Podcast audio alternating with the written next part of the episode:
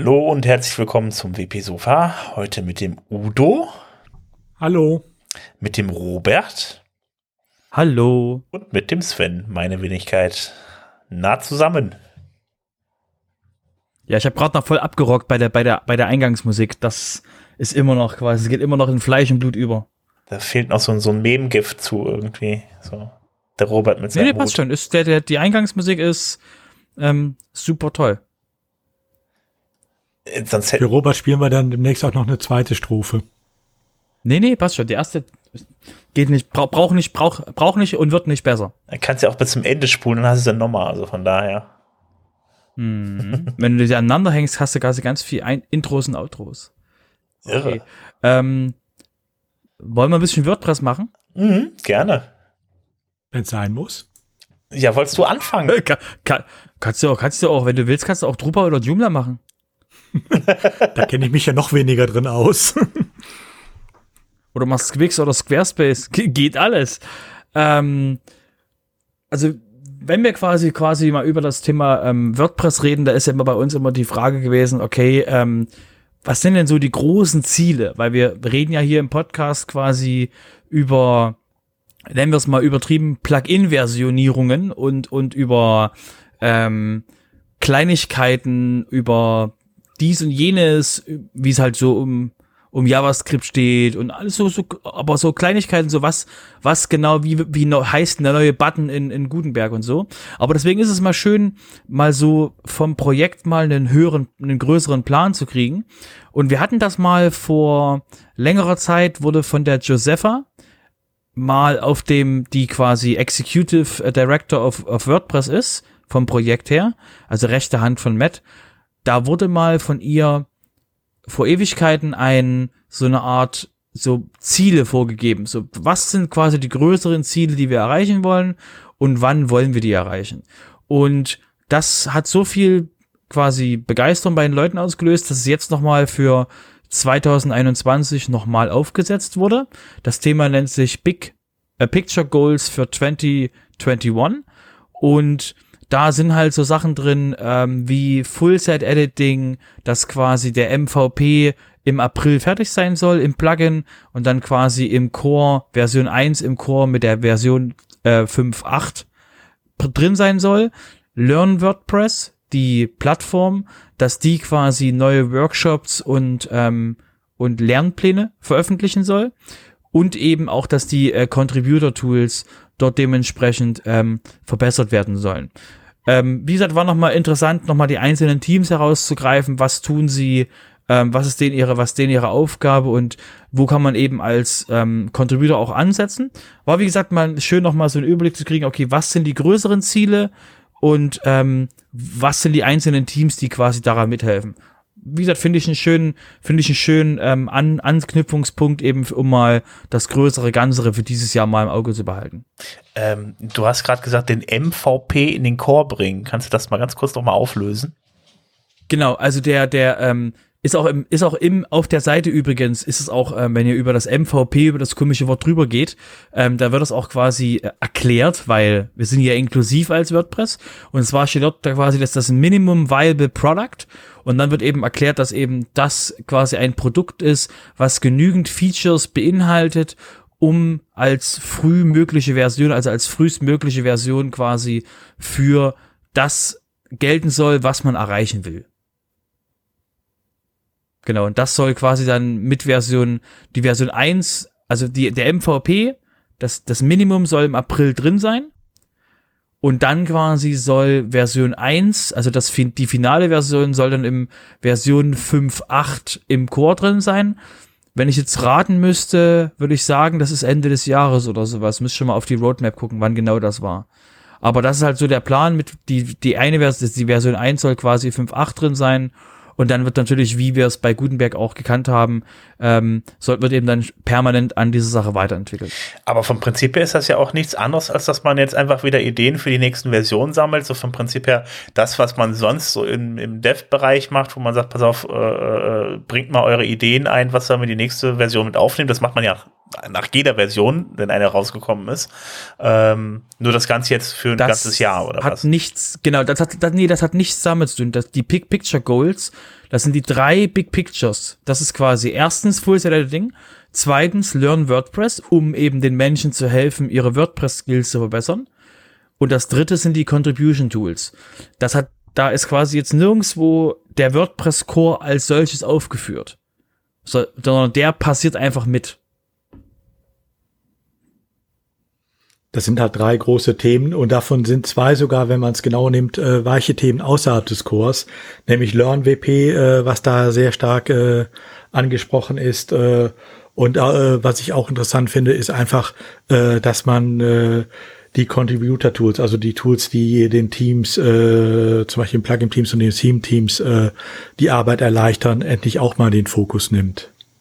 Genau, dort, dort ist das Ziel quasi den, den manuellen äh, Overhead von Maintenance Work quasi zu reduzieren, um damit das Tooling zu verbessern. Also das ist wie gesagt sehr sinnvoll, dass eben die Teams wieder mehr, äh, also eben mehr Zeit kriegen, an ihren eigenen, an ihren ein, wirklichen Aufgaben zu arbeiten nicht eben an, manu an manu manuellen Tasks zu arbeiten.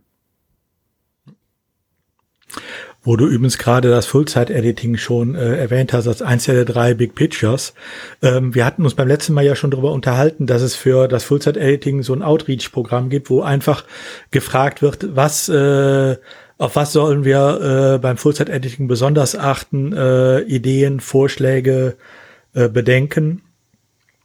Ähm, da gibt es jetzt äh, die ersten äh, Ergebnisse, die ersten Auswertungen, ähm, wo es halt insbesondere um die Auswirkungen geht äh, bei Template-Änderungen, bei Global Edits und so weiter. Also ähm, durchaus auch Themen, an die man vorher, die man vorher vielleicht nicht ganz so im Fokus hatte. Ähm, von daher nochmal der Aufruf, ähm, beteiligt euch an diesem Outreach-Programm, äh, guckt euch äh, die Fragen an und ähm, macht mit. Den Link zum Outreach-Programm gibt's wie immer in den Show Notes. Ähm, ja, da kommt, da kann ich ja direkt mal mit dem Gutenberg weitermachen, wo du schon bei Full-Site-Editing bist. Ähm, da gibt's noch ein, zwei, drei kleine Änderungen drin. Ähm, 9.8 ist rausgekommen. Äh, da gibt's dann unter anderem, äh, soll der Site-Editor, der lädt jetzt halt in einem iFrame. Das hat sich technisch, das hat, man, das hat man technisch umgestellt.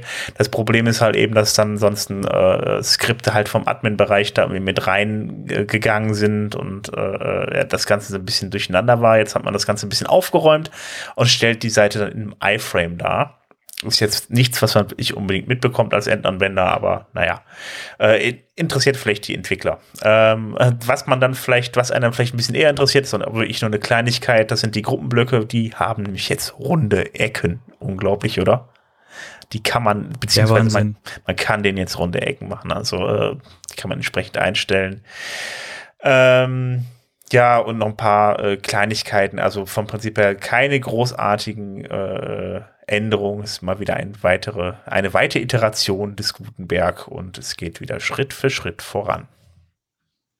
Ja, aber Klingt nach Softwareentwicklung.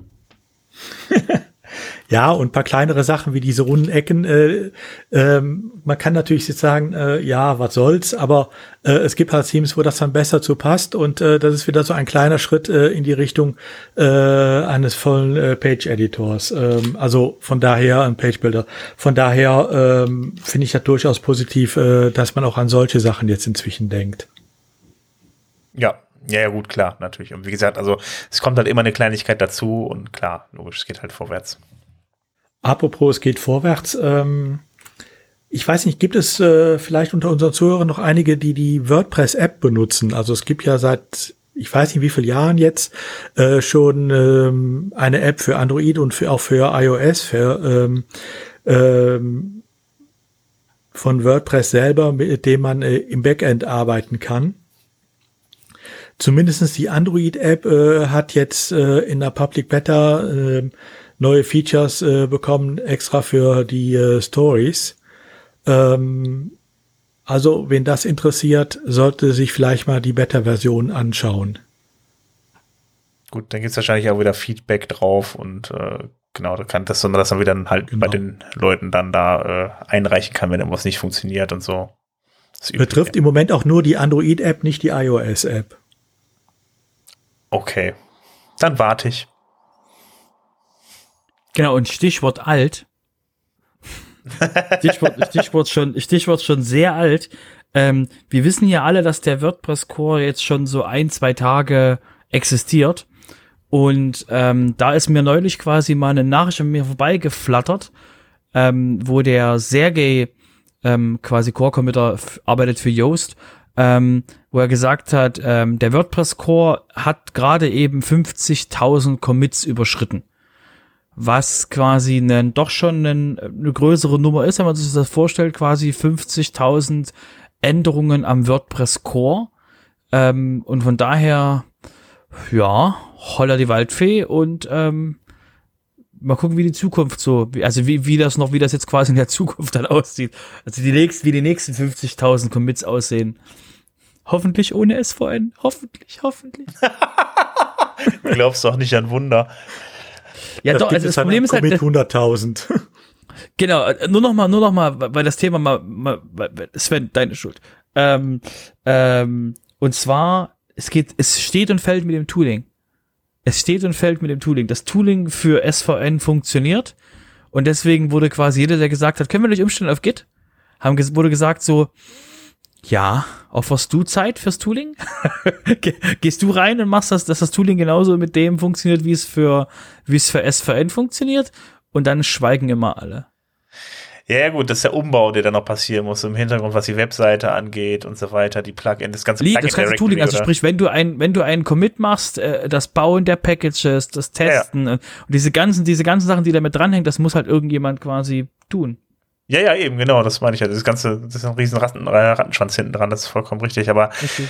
ja, das ist äh, aber auf jeden Fall schon mal jahrelanges Thema, weil da wird immer wieder drüber gesprochen, aber am Ende, äh, ja, ist man dann trotzdem irgendwie mit SF, SVN weiterhin zufrieden. Ja, ist halt ein bisschen was zu tun, ne? Sonst. Ja, aber es funktioniert, wir können uns auf die Software selber konzentrieren. Okay, ich würde sagen, äh, äh, genug, genug in dem, in dem SVN-Git-Thema äh, geschwelgt. Ähm, ich würde sagen, es gibt ganz sicher noch bessere Themen als das. Also. Zum Beispiel die Release-Cycle. Release die sind ja furchtbar. Die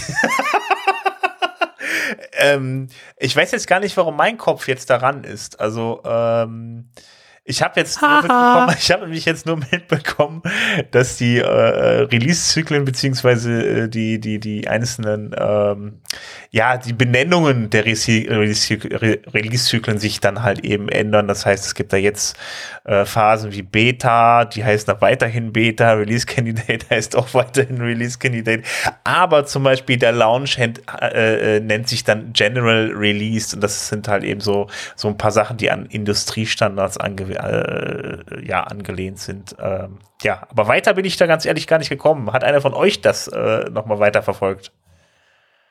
Ja, wir hatten das Thema ja schon mal hier in dem, im, im, im Podcast drin, dass quasi die Francesca das angesprochen hat. Wie wär's, wenn wir quasi für alle da draußen ein bisschen planbarer, ein bisschen besser verständlich sind und wenn, wenn wir das wollen, müssten wir uns quasi so ein bisschen an die Sachen, müssten wir uns die Sachen anschauen, die eben auch ähm, außerhalb des WordPress-Ökosystems gelebt werden, was IT-Release-Cycles betrifft. Und ähm, da sind halt ein paar, ein paar Sachen, die eben, die eben da nochmal ähm, ähm, ja, vorausgegangen sind und jetzt kam eben das, ähm, das Recap und das Proposal und da muss eben jetzt geschaut werden, ob das quasi, ob das okay ist. Wie gesagt, es gab auch Nachteile, wo gesagt wurde, wenn wir uns jetzt, wenn wir den Release-Cycle quasi enger schnüren, dass quasi wen, der weniger flexibel ist, dass du quasi innerhalb vom, ähm, ich glaube, es war innerhalb vom Release-Candidate, darfst du dann keine Bugs mehr fixen und ähnliches. Also darfst du nichts mehr ne, XYZ machen. Ähm, da hat quasi auch, ähm, äh, äh, da hat die ähm, äh, Josepha gesagt, dass das eben dann für den Casual Contributor ein bisschen zermürbend sein kann, wenn quasi dann der Patch von dieser Person nicht mehr im Core aufgenommen wird zu dem Release. Aber das ist, wie gesagt, das, wo ich halt denke, lass uns mal, lass uns mal anhand des Standards orientieren, der, der so in der Industrie ist, und dann quasi schauen, wie wir dann quasi immer noch dafür, dazu führen können, dass eben andere Menschen bei uns immer noch contributen können. Was aber natürlich nicht dazu führt, dass wir diese semantische Versionierung bei WordPress bekommen würden, oder? Das war übrigens, falls ihr den Artikel lest, ähm, den wir euch verlinken, der ist auf, ähm, der ist auf Tavern, der wurde vom Justin geschrieben, ähm, der quasi für Tavern, für Tavern arbeitet. Und da ist ganz unten drunter, ähm, äh, ist das nächste Proposal Semantic Versioning. Ähm, hallo, hört das jemand? Äh, steht quasi ganz unten in dem, in dem Artikel ähm, extra noch so ein Strich dazwischen, dass er ganz genau abgegrenzt wird zu dem Artikel. Ähm, das hat quasi der Industriestandard jetzt, hat nur mit dem Release Cycle zu tun und nicht mit der Versionierung. Und die Versionierung, auch wenn ich jetzt quasi dein, dein, dein, dein kleines Herz ein bisschen schwerer mache, es interessiert da draußen niemanden. Ja, Es doch, mich interessiert schon. niemanden ich da bin ich draußen. niemand. Entschuldige, die überwiegende Mehrheit der Menschen interessiert es einen Feuchtdreck, Ja, welche gut, Version aber wenn du so nein, wenn du so argumentierst, dann lass die Versionsnummern doch bitte ganz weg, weil es interessiert auch keine Da Sau sind wir auf Ende, den Weg so hin. argumentierst. Nee, das Da glaub sind wir auf den Weg hin. Ja? Mit den, Roll mit den rollenden Releases sind wir auf den Weg hin. Äh, du kannst dir gerne die Philosophie von WordPress greifen. Da steht drin, dass WordPress quasi für die Mehrheit der Menschen konzipiert ist. Irre.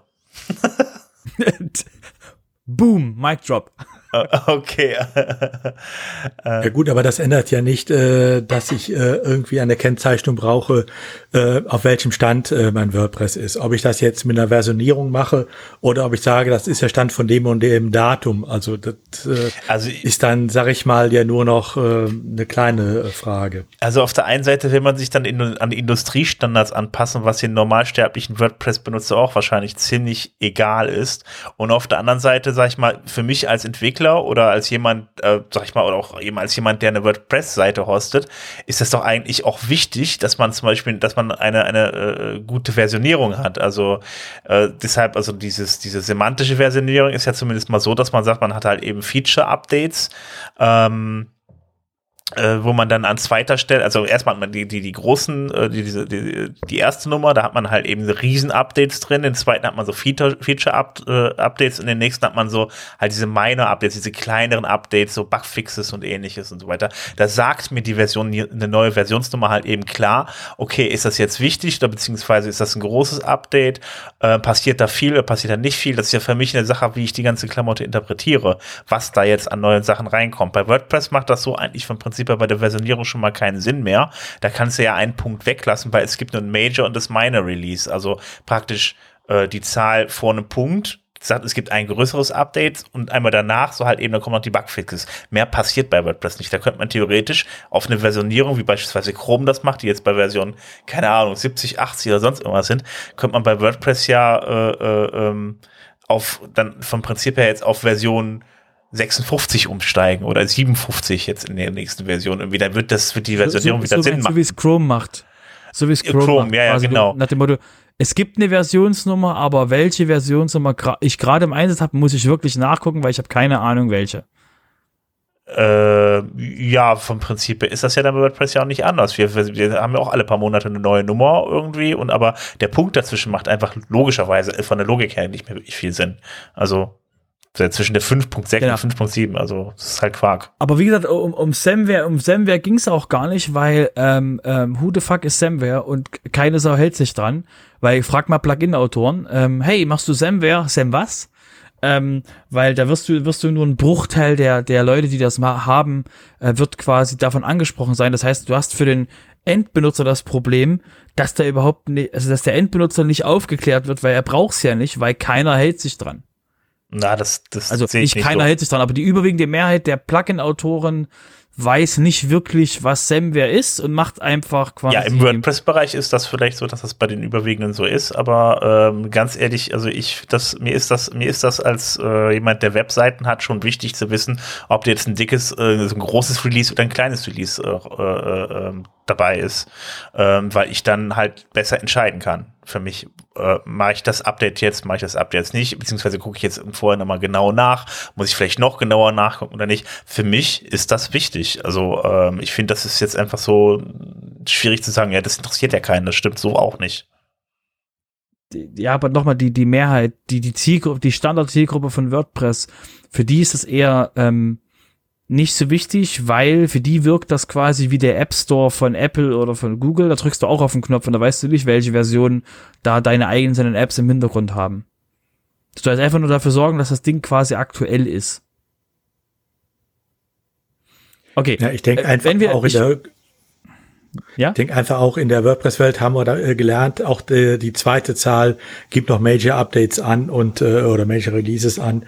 Ähm, das ist nicht der Standard, aber das ist das halt, wie es bei uns benutzt wird und das haben wir alle eigentlich verinnerlicht, sodass die meisten wahrscheinlich gar keinen Sinn darin sehen, da was dran zu ändern. Genau.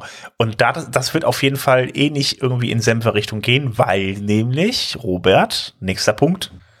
Ja, ne, weil genau eins, eins der Plugins, nennen wir es einfach mal WooCommerce, ähm, die haben gesagt, dass die Menschen quasi weniger verwirrt sind, die WordPress und WooCommerce benutzen, ähm, wechselt quasi WooCommerce mit äh, Version 5.0 auf das WordPress-Versionsschema. Genau, die sind quasi vor Ewigkeiten sind die auf, sind die rüber auf Samware gegangen und ähm, jetzt ist quasi, ähm, jetzt haben sie quasi gesagt, okay, ähm, wir, wir fokussieren uns auf die, auf die ähm, Shop Owner Experience, also quasi auf den, auf den Shop Owner äh, fokussieren wir uns, auf die, auf den seine Experience und deswegen wäre es quasi, ähm, äh, wäre es für, wär's für den WordPress-Benutzer sinnvoll, wenn quasi WooCommerce eine gleiche Versionsnummernart macht, wie quasi das System, was der Mensch auch benutzt, nämlich WordPress. So dass es quasi für den, für den User quasi ähm, konsistenter und ähm, ähm, voraussehbarer wird. Genau. Damit äh, erledigen sich dann auch alle zukünftigen Fragen nach einer Semware-Versionierung in WordPress. Genau, weil WooCommerce macht es ja auch nicht. Genau. Genau. Äh, muss man vielleicht noch erwähnen, dass natürlich dann äh, hinter beiden halt eben so, äh, ja, Automatic steckt irgendwie, beziehungsweise nicht, ja, da schon mächtiges Wörtchen zumindest mitzureden hat, auch wenn denen nicht WordPress gehört. Und da kann man mal von ausgehen, dass äh, sich da eine sem äh, semantische Versionierung nicht mehr durchsetzen wird, wenn die jetzt schon dann halt auf die WordPress-Versionierung umwechseln. Ist halt immer wieder eine Frage gewesen, deshalb. Genau, also, also ein, ein schöner Satz, der da in der in der Erklärung bei, bei WooCommerce drin stand, ist halt eben ähm, den Menschen quasi, den, den, den Händlern die Pflicht aufzubürden, die Nuancenunterschiede bei Semware quasi ähm, zu verstehen, dass sie quasi wissen, ob und ob sie nicht ein, ihr, ihr, ihre Software updaten sollen, updaten sollen, ähm, fügt unnötige Reibung zu ihrer ähm, User, User Experience hinzu wie gesagt, komplett nachvollziehbar. Ist halt, wie gesagt, für den, der Store-Owner hat ganz andere äh, Gedanken und Probleme, als sich quasi darüber nachzudenken, ob jetzt das eine Plugin mit SAM arbeitet oder das andere nicht. Oder, genau. Deswegen finde ja, ich es quasi sehr praktisch, dass, dass es quasi jetzt so, wie halt WordPress es auch macht. Gut.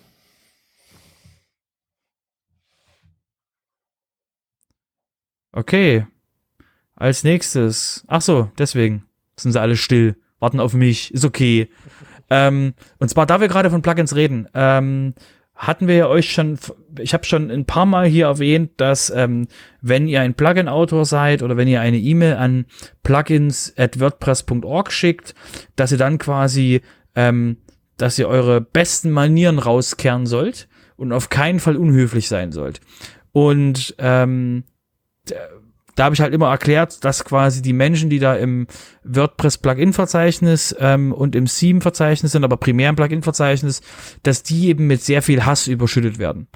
Und ähm, die Mika Epstein, Epstein hat, hat jetzt nochmal ähm, ähm, noch einen Artikel veröffentlicht, wo sie eben nochmal gesagt hat, warum das gemacht wurde. Also warum sind die Plugin-E-Mails ähm, anonym? Und da ging es eben äh, ähm, hat, wurde eben Beispiele aufgezählt, dass eben ähm, dass ein Mitarbeiter, dass ein, ein äh, Arbeitgeber von einem dieser Plugin-Menschen, Plugin-Review-Leute quasi angeschrieben wurde, um sich quasi über diesen, über diesen Contributor aufzuregen. Dass ähm, quasi Leute auf, äh, auf für ein für ein kommendes WordCamp quasi schon mal ähm, gesagt wurde, dass ihnen, dass es ihnen, dass es möglicherweise, also dass es ein, ähm, wurde es ihnen quasi Leib und Leben bedroht. Was? Ähm, es wurde Adressen veröffentlicht, es wurden äh, Informationen ihrer Familien veröffentlicht, äh, Todesdrohungen, weil, hallo, warum auch nicht, ähm, und eben äh, physikalische Pakete und E-Mail zu den Leuten geschickt. Wow. Also das sind also die Plug die Plug-in-Team Mitglieder, die haben dann vorher E-Mail-Adressen gehabt, wo die Namen praktisch klar drin standen und das haben Nein, die jetzt, die haben wie? vorher auch schon als Plugins at ähm, WordPress.org verschickt, aber mit dem Namen der Person. Das heißt, wurde quasi Also. die die E-Mail kam von Otto, die E-Mail kam von Mika. Ah, Und ähm, dann haben quasi Leute raus, äh, quasi sich hingesetzt und gedacht, okay, ähm, diese Person, das Problem ist halt, ähm, um mal den Druck zu verstehen, wenn man ein Plugin-Autor ist, das wird eben auch in dem Artikel quasi erklärt, die haben eben, die, das Plugin-Team hat eine sehr hohe Macht über die einzelnen Plugins, weil sie eben sagen kann, hallo, deine Plugins sind geschlossen. Also dein Plugin wurde quasi geschlossen. Ähm, stellt euch mal vor, einfach mal jetzt so, äh, dass ihr mal, dass ihr mal das Gefühl reinkommt. Ähm, stellt euch vor, ihr habt ein riesengroß bekanntes Plugin mit so ein paar hunderttausend aktiven Instanzen. Jetzt sitzt ihr äh, an dem Abend vor einem WordCamp ähm, irgendwo in der Welt. Ähm, habt kurz WLAN und kriegt kurz, äh, ruft kurz eure E-Mails ab und da steht drin, das Plugin-Verzeichnis schreibt dir, dein Plugin ist zu. So, deswegen schreiben sie auch, dass es quasi in wirklicher äh, ein Gut Punch, also wirklich in, in Schlagen die Magen ins Magendreieck, ähm, weil man eben dann dort sitzt, okay, was genau? Und dann ist es halt so, dass quasi irgendjemand im im Netz schreibt das Plugin-Team an und sagt, ich habe in diesem Plugin Folgendes gefunden. Dann schauen die kurz nach und dann wirst du quasi ähm, angeschrieben und gesagt so, ey du, ähm, du machst da Dinge, die nicht okay sind, ähm, ähm, stell sie quasi unverzüglich ab. Ansonsten X. Und äh, je nachdem, wie schwer das ist, was quasi in dem Plugin drin ist, kann es quasi von du bist ab jetzt quasi im Plugin nicht, im Plugin-Verzeichnis nicht mehr zu sehen, bis auf du hast jetzt so und so viel Zeit, um was zu machen. Ansonsten quasi deaktivieren wir dein Plugin. Je nachdem, wie groß das Plugin ist, also wie, wie viel Insta- Installation hat, desto, desto wird das halt quasi mit ins Gewicht genommen. Weil zum Beispiel, wir hatten das schon gehabt, dass unser, dass unser Backup-Plugin quasi rausgenommen wurde, weil quasi jemand eine nicht ganz triviale äh, Verzeichnisgeschichte quasi ähm, ähm, hatte, also nicht so was einfach so nach, nachvollzogen werden konnte, aber es war halt physikalisch drin. Und ähm, dann mussten halt wir quasi relativ schnell dieses Problem lösen. Und die und die größer das, größer das Plugin wie zum Beispiel Yoast, die werden halt bei irgendeinem bei irgendeinem großen Problem werden die halt nicht offline genommen, weil unser Plugin mit ein paar hunderttausend aktiven Instanzen. Sobald man nicht mehr im Plugins-Verzeichnis ist, schlagen bei dir die E-Mails auf. Hey, euer Plugin ist weg. Alles gut? und deswegen ähm, hat das quasi, ähm, äh, haben die quasi einen sehr, haben die quasi sehr viel Macht, weil sie eben auf die ganzen User aufpassen müssen. Und ähm, gegenüber dann Leuten, die quasi, ähm, wie sage ich immer so schön, die mit ihren Füßen Programmiercode schreiben, ähm, das ist quasi so die, das Level, was da draußen rumläuft, dass halt Leute quasi einfach mal so ähm, zwei Seiten ähm, PHP-Code zusammentackern, den sie irgendwo gefunden haben und das ins Plugin-Verzeichnis schmeißen und sagen, passt schon. Und ähm, genau, das kann halt quasi Sicherheitslücken aufrufen, die man erst später rauskriegt und dann wird das Plugin-Verzeichnis ein bisschen ungemütlich und dann fangen die Leute halt an, meistens dann zu, also fangen einige Leute an, die Leute zu beleidigen vom Plugin-Verzeichnis. Und das war Wollte ich nur mal euch knapp. noch mal, ähm, wollte ich euch nur mal kurz mitgeben. Also da gibt's wie gesagt, wir verlinken euch einen Artikel, wo da halt drin steht, warum sie das gemacht haben, wie sie das gemacht haben, äh, dass sie quasi auch nicht frei von Fehlern sind, aber eben ähm, warum sie quasi ähm, eben dieses diese Geschichte gemacht haben mit dem ähm, nicht mehr öffentlich, also nicht mehr die Namen reinpacken. Ähm, und falls ihr falls das interessiert, was alles so im Plugin-Verzeichnis abgeht oder so, wäre es auf jeden Fall ein interessanter Artikel, um eben dort die Beweggründe besser zu verstehen. Ja, ist schon ziemlich krass auf jeden Fall, was da abgeht. Ich hab, Mika Epstein hat das damals schon, ich glaube 2017 war das ähm, auf dem äh, WordCamp US, dann in Philadelphia, äh, äh, oder 2016, ich weiß auch nicht mehr genau. Ist auch egal. Ähm, da hat sie dann schon erzählt, wie das ist so. Ähm, muss, man muss dazu sagen, sie ist halt hauptverantwortlich für die äh, für das für das Plugin-Verzeichnis und äh, dann hat sie da schon mal Vorträge gehalten, ähm, wie sie denn da einen kühlen Kopf bewahrt bei dem, was da so alles aufschlägt. Das ist schon spannend. Also. Äh, da muss man auf jeden Fall gute Nerven haben, glaube ich. Ja, das ist, ja, es ist halt, wie gesagt, das Problem ist halt wirklich dieser, dieser, dieser Druck. Du hast halt, stell dir vor, du hast den Plugin gebaut, versuchst damit quasi ähm, dir eine, dir eine Zielgruppe aufzubauen, mit der du, mit der du quasi arbeiten kannst, mit denen du quasi, wo du ja quasi vielleicht auch ähm, eben mit einer Premium-Version, mit der quasi Freemium, mit einer äh, Premium-Lizenz quasi, die außerhalb vom WordPress-Verzeichnis ist und du brauchst quasi die freie Lizenz, um quasi überhaupt erstmal eine, eine, eine Zielgruppe aufzubauen oder überhaupt erstmal eine Sichtbarkeit aufzubauen und dann quasi knippst dir das Plugin-Verzeichnis dein Plugin aus. Ja, ähm, die das ohne das Vorwarnung halt, oder? Nee, nee, nee, du kriegst immer, du kriegst immer E-Mails. Das Problem ist, ja, eben. Ähm, das, was du auf keinen Fall tun solltest, ist wütend zu reagieren. Weil das ist halt das Problem, wenn die sich dann hochschaukeln, ähm, die beiden Seiten, ähm, weil das halt auch auf der anderen Seite nur Menschen sind, wenn du sie halt dann beleidigst, ähm, dass du halt ähm, ähm, ganz lustige Dinge, die der Mika so alles schon äh, ähm, erzählt hat, wenn sich dann halt quasi gegenseitig die Gegenseiten hoch äh, ähm, schw schwingen ähm, und du halt anfängst quasi dann auf denen ihre Textbausteine und wichtig, das sind Textbausteine, die die benutzen, ähm, großteils, wenn du auf denen ihre Textbausteine quasi wütend reagierst, dann da, ja, dann wird's halt wird's halt nicht gut. Und ähm, der der der Hintergrund ist halt wirklich ähm, das sind alles Volunteers, die das machen. Und die sorgen halt dafür, dass das Plugin-Verzeichnis, also das Ziel ist halt, dass die Plugin-Autoren ähm, sich an die Guidelines halten. Und eben, dass der Code sicher und ähm, kein Performance-Loch ist. Und die reviewen nur einmal, wenn es veröffentlicht wird. Und dann, sobald irgendjemand auf dieses Plugin zeigt. Das heißt, deswegen hast du so einen großen, so einen großen, so einen großen Sprung, dass halt die Qualität quasi, dass halt, wenn jemand ein Plugin veröffentlicht und dann drei Jahre später irgendeine Ecke kommt und sagt so, dieses Plugin verursacht übrigens Sicherheitslücke, dass dann quasi das Plugin-Verzeichnis auf die Leute zugeht und sagt so, ey, wir haben gehört, dein Plugin macht Sicherheitslücken, das ist die Zeile vom Code, bitte prüf das. Und wenn du dann sagst so, nee, ist nicht, geht weg. Ja, genau. Gut. Ja, dann kommen wir nochmal vom Plugin-Verzeichnis mal zu den Plugins, die nicht im ähm, Plugin-Verzeichnis sind, nämlich Elementor, beziehungsweise ähm, die Elementor-Lizenz mit, mit, mit Lizenz. Ja, das ist auch so eine Sache, eine Meldung, bei der ich noch nicht weiß, ob, ob, sie, ob ich sie positiv darstellen soll oder mich darüber aufregen soll.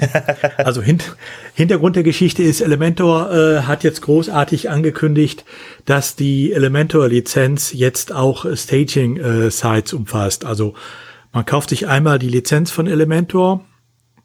Es geht, also es geht nicht um dieses äh, äh, um die äh, Version von Elementor, die äh, frei ist, sondern wirklich um die äh, Kauflizenzen, die dann äh, etwas mehr können.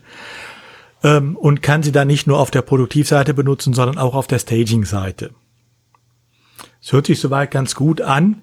Äh, was ich dabei natürlich wieder jetzt den äh, schönen Aufreger finde, Elementor greift sehr stark natürlich in das äh, WordPress-System ein, in einer Art und Weise, die eigentlich dazu führt, dass diese Eingriffe nur lizenzkonform, also aus Sicht der WordPress äh, äh GPL-Lizenz nur dann lizenzkonform erfolgen können, wenn das äh, Plugin selber ebenfalls unter äh, GPL-Lizenz steht. Ähm, dann gäbe es diese Probleme aber gar nicht, weil äh, dann hätte ich ein Plugin, was auch unter GPL Open Source wäre und ich könnte es entsprechend ähm, verwenden, ähm, auch auf der Staging-Seite ohne Probleme. Ähm, ich müsste zwar vielleicht für zukünftige Updates und für Support und so weiter bezahlen, keine Frage.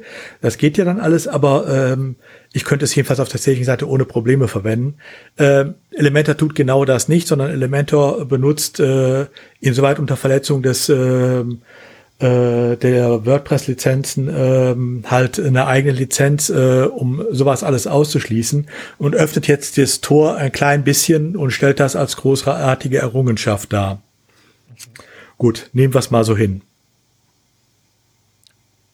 Okay, das heißt, ja. Also, es ist zumindest insoweit eine positive äh, Nachricht. Sollte noch jemand draußen wirklich Elementor benutzen, äh, dann äh, soll es ja noch geben, ne? Äh, dann ist es jetzt auch legal, äh, auf der Staging, äh, auf der Staging-Instanz äh, auch dieses Elementor zu benutzen. Ähm, das ist ein bisschen Rechtssicherheit für die Anwender, aber gut. Okay, das heißt, ich muss keine äh, drei Lizenzen mehr äh, kaufen, um entsprechend meine Seite stagen zu können. Bei Elementor. Nein. Es geht jetzt gnädigerweise auch mit einer Lizenz. Das ist aber nett von Elementor. Ja. So sind sie halt. Total nett. Ja, so, ich bin wieder, ne? Schweigt ihr einfach. Keiner macht eine Überleitung. Ist okay, mach ich sie halt. Die darfst du auch selber machen. Ähm, Gerne. Ja, ja, es ist klar, ne? Dann mache ich sie halt, wenn, sie, wenn sich keiner drum kümmert. Ähm, Lizenzen. Wir hatten ja jetzt ähm, WP Scan jetzt schon ähm, relativ oft hier im Podcast. Da ging es um den, ähm, dass quasi die, ähm, dass das Abo-Modell nicht so ganz toll war, da kommen wir gleich noch dazu. Und ähm, als dann quasi, nachdem wir den Podcast letzte, letztes Mal aufgenommen haben, ähm, wurde quasi, ich glaube, fast am gleichen Tag oder in der Woche auf jeden Fall, kurz nach unserem, nach unserem Podcast wurde veröffentlicht, dass WP Scan jetzt CVE-Nummern selbst assignen kann. So, das heißt es quasi so, so, hä, was ist das? Ähm, die äh, CVE sind quasi die äh, Common äh, Vulnerabilities und Exposures. Das ist quasi äh, die, der Industriestandard für ähm, Sicherheitslücken im Sinne von Kategorisieren von dem Ganzen, weil früher, vor Ewigkeiten vor, quasi kurz nach, kurz äh, ähm, nach dem Urknall in der IT, hat ja quasi jeder gesagt, so, ja, das ist Lücke X, Lücke Y, und irgendwann hat sich jemand hingesetzt und sagt, sagt, okay, jetzt machen wir jetzt halt mal einen Standard, das ist eine Firma, die das aufgesetzt hat, und die haben eben das CVE-Programm, und das könnt ihr quasi dann lesen, wenn zum Beispiel ähm, ähm, Word-Fans irgendwas veröffentlicht oder irgendeine Sicherheitslücke ist, dann findet ihr irgendwo CVE-irgendwas. Und das ist quasi die, ähm, die Lückennummer von dieser ex expliziten Lücke in dieser, in dieser Software. Und der Ritterschlag ist jetzt quasi, dass sie, das ähm, äh, WP Scan ähm, jetzt für sich alleine, für den WordPress Core, für die Plugins, für die Themes, CVE-Nummern erzeugen kann. Früher mussten die noch über, über jemanden Drittes gehen und sagen, hey, könntest du uns mal eine CVE-Nummer machen? Oh, bitte, bitte, bitte. Und jetzt ist eben so, dass die quasi direkt sagen können, okay, diese Lücke, die gab es noch nicht in dem Plugin, die ist neu, wie ist die Schwere von der Lücke, Nummer durch die API durchgeschmissen, äh, Nummer erzeugt und dann ist quasi weltweit ähm, ähm, diese Nummer quasi geblockt für diese eine Lücke. Ist quasi, es ist quasi für eine Security-Firma ist das quasi der Ritterschlag. Ja, schön. Ja, ja man kann es auch zusammen. verstehen, warum der, warum der CEO so ein bisschen, so ein bisschen ähm, äh, ähm, ähm, ähm, angepisst war, als seine Firma angegriffen wurde vor zwei Wochen. Weil er so wichtig ist, oder? Na, die Frage ist, wie, wie kurz die vor diesem Verhandlungsende standen.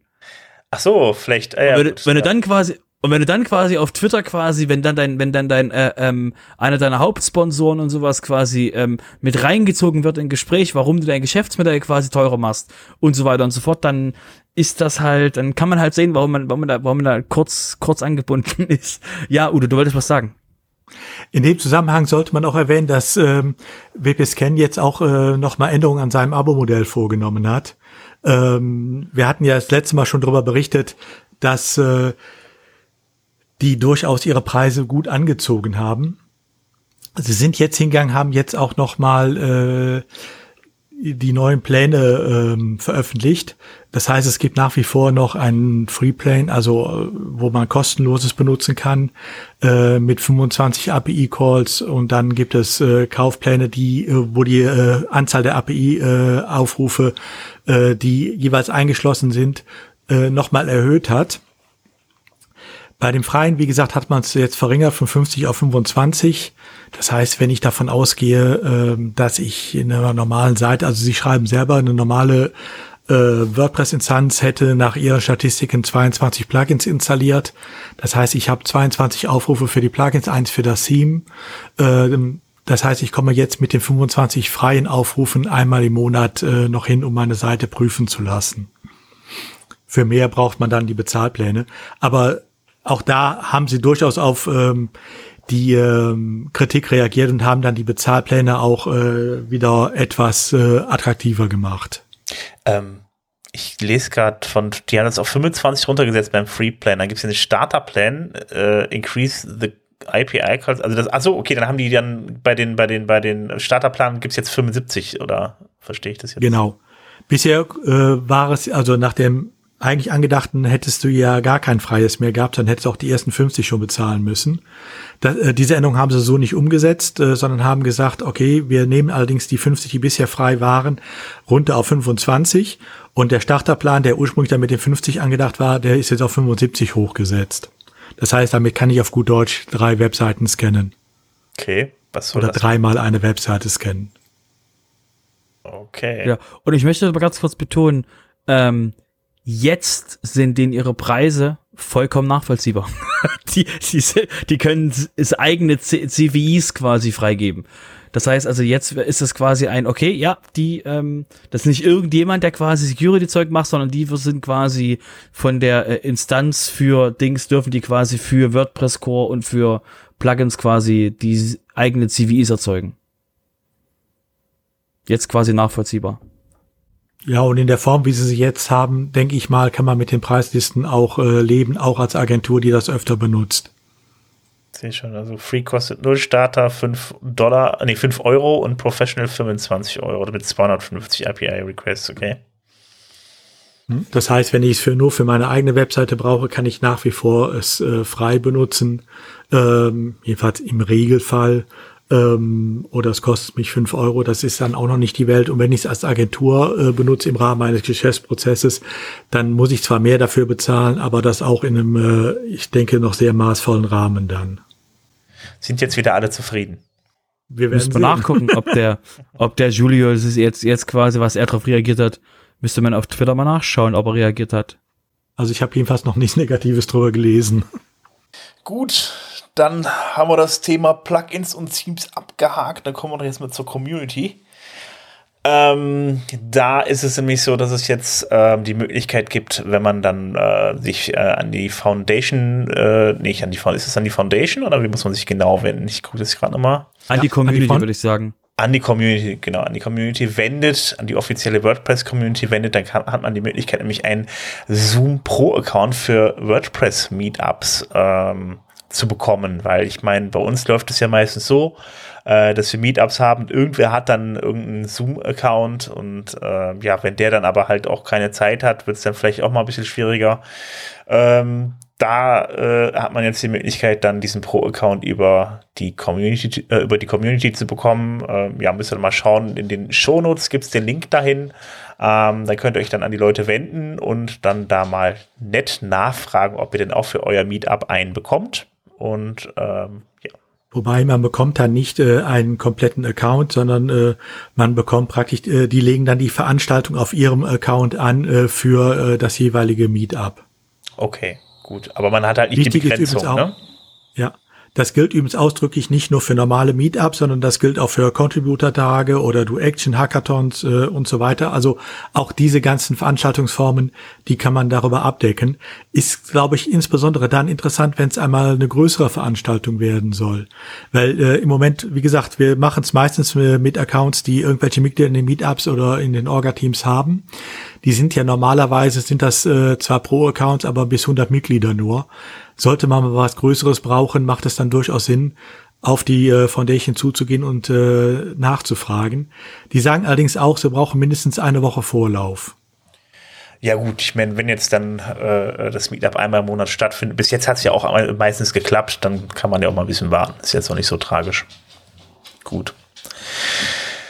Okay, ähm, äh, nachdem wir äh, letztes Mal äh, zwei Dinge vergessen hatten, nämlich den WP Letterpick und das Projekt 26, ähm, gibt es dann dieses Mal auf jeden Fall beides noch nachgereicht, beziehungsweise äh, WP Letterpick von, diese Woche, von dieser Woche auf jeden Fall. Ähm, da äh, gab es unter anderem, ähm, wurde dort ein Artikel von Florian Brinkmann erwähnt. Da geht es um die Theme.json-Datei.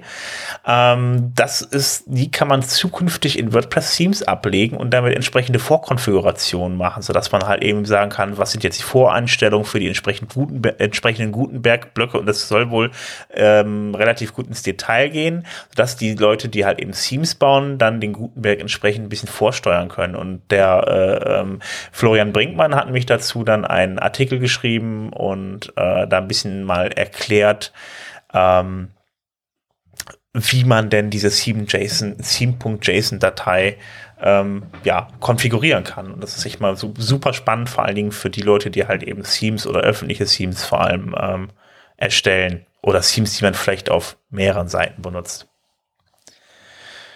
Ja, so viel zum Thema WP Letterpick. Dann haben wir das Projekt 26. Also da hat sich natürlich dann, also wir hatten letztes Mal hatten wir nicht dran gedacht und davor waren vier Wochen Pause. Äh, ja, da hat sich ein bisschen was zusammen, äh, ein wenig aufgestaut. Also ähm, sind jetzt ein paar Artikel. Auf jeden Fall Bernhard Kau hat was geschrieben. Ähm, ähm, zum Thema von Löschen von eingebundenen Post-Einträgen. Äh, also wenn man dann einen, äh, einen, einen entsprechenden Post-Type irgendwo eingebunden hat, wenn man den löscht, dass man dann da, äh, dass man äh, ja den dann, wenn der nicht mehr da ist, der, der das, da hat man natürlich dann Abhängigkeiten und da äh, soll das halt entsprechend verhindert werden, dass bestimmte Post-Types dann gelöscht werden. Ähm, da hat er einen Artikel zugeschrieben. Außerdem hat er, dazu, hat er noch geschrieben, ähm, wie man das Debug-Level mit Error Reporting setzen kann.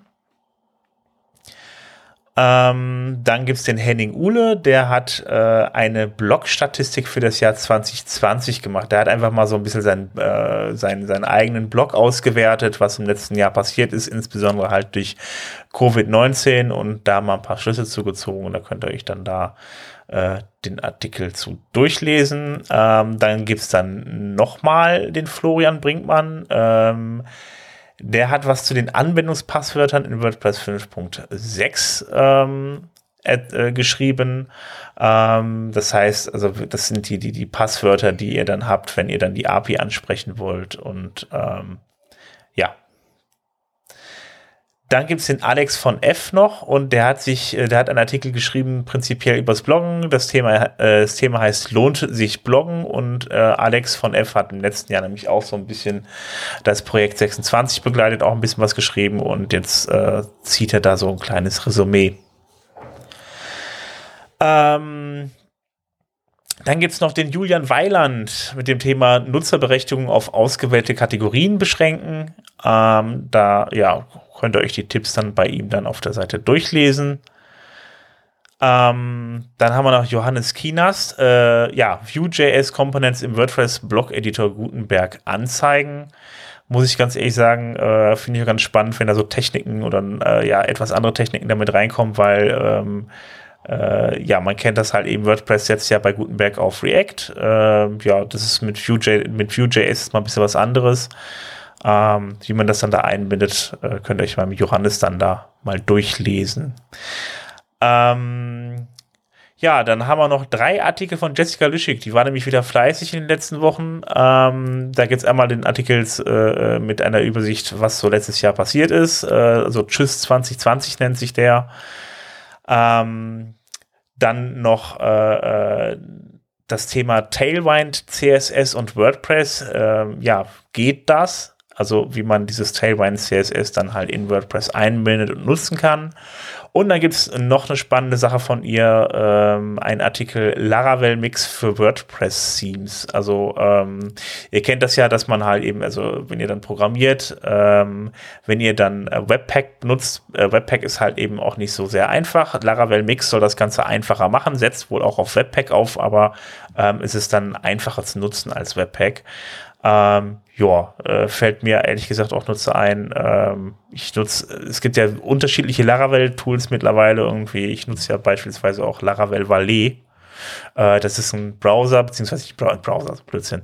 Das ist ein Tool, was mir mein Engine X lokal halt eben auf meinem Mac äh, äh, ähm, steuert und äh, damit kann ich halt unter anderem ähm, ja Webseiten äh, auf meiner, also Webseiten lokal auf meinem Rechner hosten und entsprechend dann Verschlüsselungen anlegen für die Seiten und so weiter. Ich brauche die Seiten nur noch in ein Verzeichnis legen und äh, ja, also ist auf jeden Fall cool. Gibt ein paar schöne Tools von Laravel. Laravel Mix ist auf jeden Fall eins davon, äh, was man wieder nutzen kann für WordPress. Äh, ja, kann ich euch nur ins Herz legen, euch das mal durchzulesen.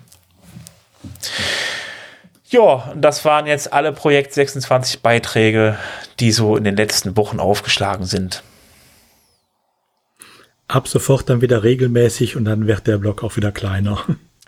Ja, ja, genau. Es ist jetzt auch noch, es kommt auch natürlich jetzt dazu, dass natürlich jetzt zum Anfang des Jahres die Leute wieder ein bisschen motivierter sind und dann noch ein paar Leute mehr äh, Artikel schreiben. Von daher äh, bin ich mal gespannt, was so die nächsten zwei Wochen so ansteht. Wir werden sehen. Genau, das war der Community-Blog. Ja. Dann ein Hinweis für diejenigen, ähm, die Nachrichtenseiten schreiben und mit diesen Seiten auch in Google News erscheinen. Da haben wir ja einige unter uns. Ähm, für alle äh, Google News Publisher gibt es äh, jetzt ähm, einen neuen Leistungsbericht äh, in der Google Search Konsole. Das heißt, da gibt es jetzt extra einen Bericht äh, für Google News, äh, wo man die Impressionen, also die Anzeigen, die Aufrufe, die Klickraten für die Artikel äh, sich angucken kann, ähm, die äh, auf Google News erzielt worden sind. Das Ganze mit zwei Einschränkungen. Die Daten gibt's nur zurück bis zum 15. Dezember 2020. Also jetzt inzwischen, wer es jetzt hört, für knapp anderthalb Monate. Und äh, nicht enthalten sind auch die Daten aus dem äh, News-Tab in der Google-Suche. Also es geht im Endeffekt nur äh, um die Seiten, die entweder über äh, news.google.com aufgerufen werden, also die eigentliche Google News-Seite, oder über Google Discover. Aber ich denke mal, das ist der größte Blog immer noch äh, bei Google News und für äh, alle, die in diesem Bereich tätig sind und Google News auch für die Verbreitung ihrer, äh, ihrer Nachrichten und Artikel benutzen, äh, durchaus äh, mal einen Blick wert. Dann, da wir schon bei Business sind, ähm, noch ein Hinweis. Ähm, Elasticsearch wird sicherlich insbesondere denjenigen von euch was sagen, äh, die ähm, Shops und so betreiben, weil viele Suchplugins, äh, die es dafür gibt, äh, setzen auf einer Elasticsearch äh, Instanz auf. Das ist bisher unproblematisch gewesen, weil jeder entsprechende Elasticsearch äh, Instanzen hosten konnte. Meistens hat man ja nicht einen eigenen äh, Elasticsearch Server genommen, sondern äh, einen entsprechenden Dienst. Da wird jetzt Elasticsearch allerdings einen Riegel vorschieben, denn sie haben die Lizenz gewechselt. Also bis zur aktuellen Version 7.11 äh, steht der Elasticsearch ähm, ähm, unter der Apache-Lizenz, also ist ganz normales Open Source. Ab der nächsten Version äh, wird eine sogenannte Server-Side Public License gelten. Das ist die gleiche License, zu der zum Beispiel auch schon MongoDB und so gewechselt sind. Äh, die behaupten von sich selber, sie wären Open Source, sind sie aber nicht. Insbesondere darf man sie nicht mehr benutzen, um damit Dienste für andere anzubieten. Ähm, das heißt, wie es da genau weitergeht, bleibt mal abzuwarten. Die erste äh, Antwort hat inzwischen Amazon gegeben, die äh, die äh, alte Version 7, äh, die jetzige Version 7.11 äh, jetzt schon geforkt haben und weiter als Open Source Projekt betreiben wollen. Was, ja gut, jetzt muss man dazu sagen, Amazon war ja auch bisher schon einer der größten Hoster für Elasticsearch ähm, Server. Und das ging ja bisher auch so weit, da Elasticsearch ja auch, also die Firma, die dahinter steckt, äh, auch ja keine äh, äh, externen äh, Patches äh, annahm, beziehungsweise sie nur annahm unter der Bedingung, dass man eine entsprechende Contributor License bei ihnen äh, unterschrieb, äh, die so äh, war, äh, also dass man die selbst nach zwei Flaschen Rotwein nicht mehr noch nicht unterschrieben hat. ähm, okay hat das ja auch bisher schon dazu geführt, dass äh, zum Beispiel es immer ein Git-Repo äh, von Amazon gab, äh, wo Patches für Elasticsearch ähm, äh, drin äh, veröffentlicht wurden. Das heißt, auch bisher ist man meistens hingegangen, wenn man sowas gemacht hat. Man hat dann äh, Elasticsearch aufgesetzt und hat dann zuerst mal die ganzen Patches äh, von, der, äh, von Amazon eingespielt. Das äh, wird jetzt natürlich etwas einfacher. Aber von daher ist da durchaus ähm, jetzt ähm, äh, einen guten äh, Wind in die Entwicklung äh, äh gekommen. Mal sehen, wie es jetzt weitergeht. Das heißt aber auch andersrum für diejenigen, äh, die bisher mit Elasticsearch arbeiten, äh, für den Produktsuch oder äh, zum Beispiel oder so, achtet drauf, wie es bei euch weitergeht. Nicht, dass ihr in dem alten System hängen bleibt und äh, plötzlich das äh, Plugin da äh, nicht mehr weiter äh, mitwächst. Es hört sich ja schon ziemlich krass an, so einen Lizenzwechsel mal eben zu machen. Also ähm, äh, ja gut, das war halt, das äh, war halt für Redis und sowas ist ja, das Problem ist halt für die ähm, dass ähm, die GPL, wie sie damals erfunden wurde, hat sich halt an Leute gerichtet, die halt ähm, mit Software von anderen quasi Dinge tun, aber dann halt trotzdem Software weitervertreiben müssen, also quasi physikalisch auf Datenträgern. Und diese ganze SAS-Geschichte, ähm, also das SAS-Universum, das hat halt ähm, bei der Erfindung von der GPL gab es das halt nicht als Problem. Und deswegen hat halt, ist das halt quasi in der GPL nicht vorgesehen, dass du SAS-mäßig gesehen ähm, ähm, irgendwas machen kannst. Das heißt, wenn du, wenn irgendjemand dein Tool als SAS benutzt, hast du einfach Pech.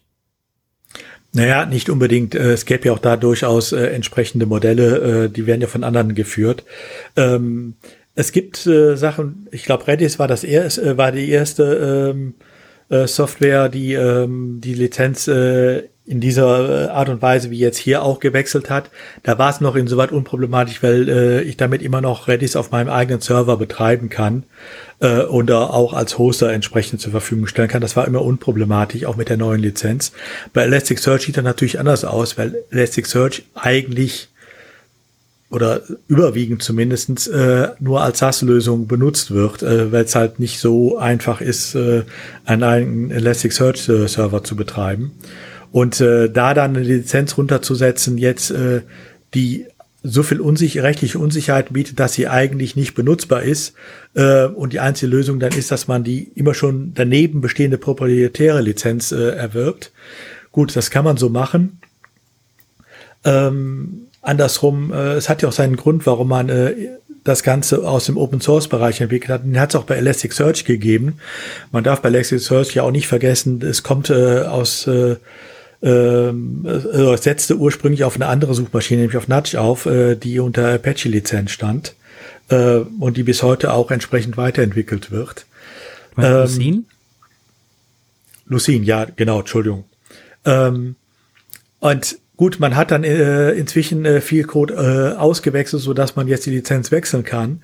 Aber ähm, man hat hier mit äh, anderer Software gestartet, die eben unter einer entsprechenden freien Lizenz standen, hat damit sein äh, Business aufgebaut und will jetzt äh, abkassieren. Gut, kann man so machen, aber ähm, muss man nicht immer gut finden. Ich wollte gerade sagen, also ich meine, was ist, was ist denn die Motivation dahinter, so eine Lizenz zu wechseln, außer jetzt, dass man, also mir dringt sich natürlich der Verdacht auf, man will jetzt irgendwie den Markt für sich haben, die anderen sollen da nicht mitmachen. Nee, erst geht eher ums Überleben. Ähm, das ah, Problem ah, okay. ist halt, wenn du, wenn du niemanden, also wenn, also du hast halt bei, bei, das ist halt das gleiche mit, mit, mit ähm, Redis gewesen. Die hatten halt eine Lizenz und die SaaS-Anbieter haben gesagt, vielen Dank äh, für das kostenlose Bereitstellen, was ja auch so ist. Ja? Das ist der Gedanke von, von, von, von GPL. Und ähm, durch das SaaS, durch das SaaS-Modell waren die halt nicht gezwungen, irgendwelche Dinge an ähm, Redis oder an Elastic zurückzugeben. Die mussten noch nicht mal eine Lizenz kaufen. Für, für Elastic war das ja der Hohn gewesen, dass quasi die, ähm, dass sie, dass Elastic quasi Codebestandteile ihrer Premium-Version in der freien Version, also in der Version gesehen hat, die quasi äh, Amazon für Leute betreibt. Das heißt, die fanden halt dieses so, das ist toll, dass ihr unser, dass ihr unser ähm, ähm, Geschäftsmodell nehmt und dann quasi damit lustig, aber ihr gebt halt nichts zurück, weil die kaufen halt nur eine einzige Lizenz. Na, also Amazon würde zum Beispiel jetzt nur eine oder zwei Lizenzen kaufen, dann ist gut. So brauchen wir ja nicht mehr. Und dann tschüss. Und das Problem ist halt, dass das quasi ähm, damit kannst du halt als Firma äh, nicht wachsen, weil das Problem ist halt, du bist halt nur ein Tool. Du bist halt einfach nur quasi, du bist halt einfach nur drin und wirst halt benutzt. So ähnlich wie zum Beispiel, ähm, keine Ahnung was, ähm, stell dir vor, React würde nicht von Facebook äh, gefahren, sondern das würde quasi von einer Handvoll von Menschen gefahren.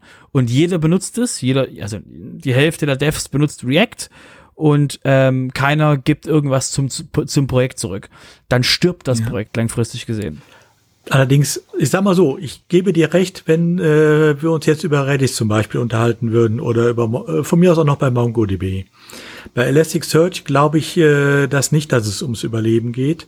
Äh, denn wenn du dir das genau anguckst, es ist eigentlich von langer Hand, sprich von Anfang an so vorbereitet worden, indem man keine Fremdpatches akzeptierte, beziehungsweise da Contributor Licenses äh, rausgab, äh, die einem genau dieses jetzt auch ermöglicht hätten, wenn man sie, äh, wenn man darüber Patches äh, akzeptiert hätte.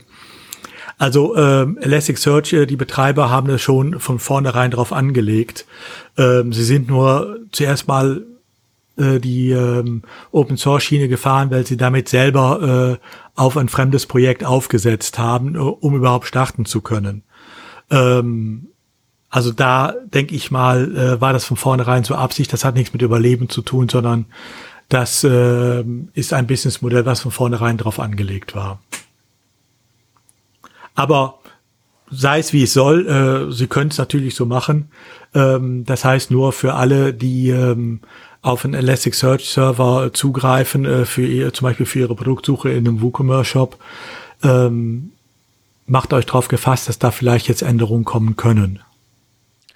Ja, ich glaube ja, dann doch schon, wenn Amazon da vor allen Dingen da jetzt äh, eine eigene Version rausbringt, also einen eigenen Fork rausbringt, dann äh, war es das wahrscheinlich auch erstmal so für, von dem ganz großen Markt für Elasticsearch. Ich denke mal, dann wird das wahrscheinlich dann. Ja, du musst, das Problem ist halt, du musst, also Elastic hat halt ein anderes Produktinteresse als AWS, weil AWS ist das halt die Software mit quasi am Laufen, am Leben zu halten, weil die Kunden das benutzen. Äh, wenn du das richtig machen willst, brauchst du halt einen Pro Product Owner, du brauchst also den ganzen, den ganzen Mist drumrum brauchst du halt, um das Produkt halt wirklich, äh, dass es halt nicht in einem, in einem halben Jahr quasi ähm, einfach nur hinterherrollt, hinter, also dass du, dass du in einem halben Jahr quasi Open Office bist.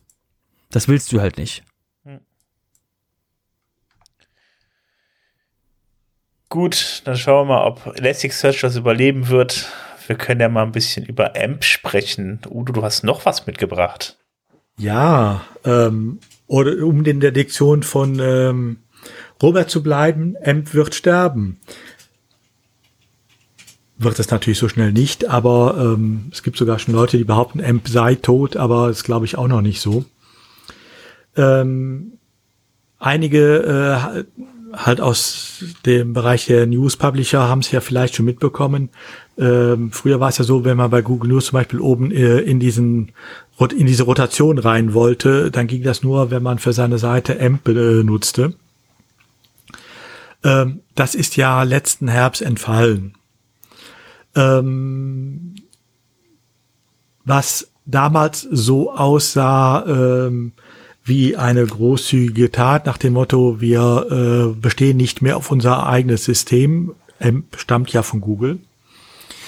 Ähm, stellt sich jetzt auch ein bisschen aus einem anderen Blickwinkel dar, nachdem bekannt geworden ist, dass ähm, sowohl das US-Justizministerium als auch ähm, eine ganze Reihe von US-Bundesstaaten inzwischen äh, Kartellverfahren gegen äh, Google betreiben. Und einer dieser drei großen Kartellverfahren, da geht es genau um äh, AMP, also AMP. Ähm, Hintergrund der Geschichte ist, dass AMP ja äh, der Set an äh, verfügbaren HTML-Tags äh, und so weiter beschränkt und äh, ja auch beschränkt, welche JavaScripts benutzt werden dürfen. Also im Endeffekt darf man ja nur die vorgefertigten JavaScripts benutzen von zwei, drei Ausnahmen abgesehen. Äh, das führt auch dazu, dass man äh, AMP-Seiten natürlich nur, wenn man sie mit Werbung monetarisieren will, äh, über die Google Ads-Netzwerke äh, monetarisieren kann, weil das ist das einzige Werbenetzwerk, äh, dessen JavaScript in AMP äh, zugelassen ist. Ähm, da steht halt im Moment alles auf der Kippe und äh, von daher äh, ist da sehr stark äh, die Frage, wie geht es mit RMP weiter? Äh, hat Google noch das Interesse dran oder wird es äh, überhaupt für Google noch äh, demnächst ein Interesse geben, AMP weiter so äh, zu forcieren? Auch da, wir werden sehen. Ähm, das heißt nicht, dass man nicht Seiten nach wie vor mit AMP betreiben kann. Das hat ja durchaus auch seine Vorteile angeblich. ähm, aber äh, viele der Vorteile, die man sich jetzt noch erhofft, werden sicherlich nicht mehr lange bestehen. Gab es denn da schon irgendwelche Aussagen zu, dass man jetzt sagen kann, AMP wird sterben oder die geben es auf oder? Nein, also man kann, äh, es ist im Moment wirklich Kaffeesatzleserei, aber man muss natürlich sagen, AMP ist auch mit sehr stark mit äh, Google-Mitteln ja in den Markt gedrückt worden. AMP-Seiten sind schnell, gerade wenn sie über die Google News-Suche aufgerufen werden. Das liegt aber auch dahinter, äh, dass sie von Google-Servern zum Beispiel alle gecached werden. Auch das ist ja ein Riesenaufwand, den Google da betreibt und so. Ähm, das Ganze macht für Google natürlich nur Sinn, wenn sie wirklich äh, auch die Werb äh, der alleinige Platzhirsch für Werbung auf äh, den AMP-Seiten sind. Und ob das auf Dauer dann so bleibt, das ist eher fraglich.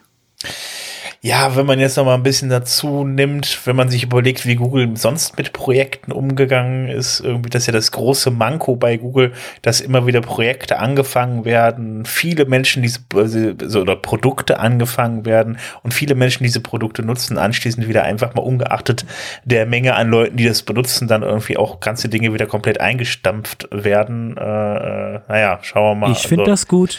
Ja, ich finde das gut, aber das Problem ist einfach, dass das zu einer unglaublichen Unsicherheit Unsicherheit führt. Wenn ich mir überlege halt, also ähm, ich weiß nicht, genau aus diesem Grund, weiß ich nicht, ob ich mir, ob ich mir AngularJS angucke.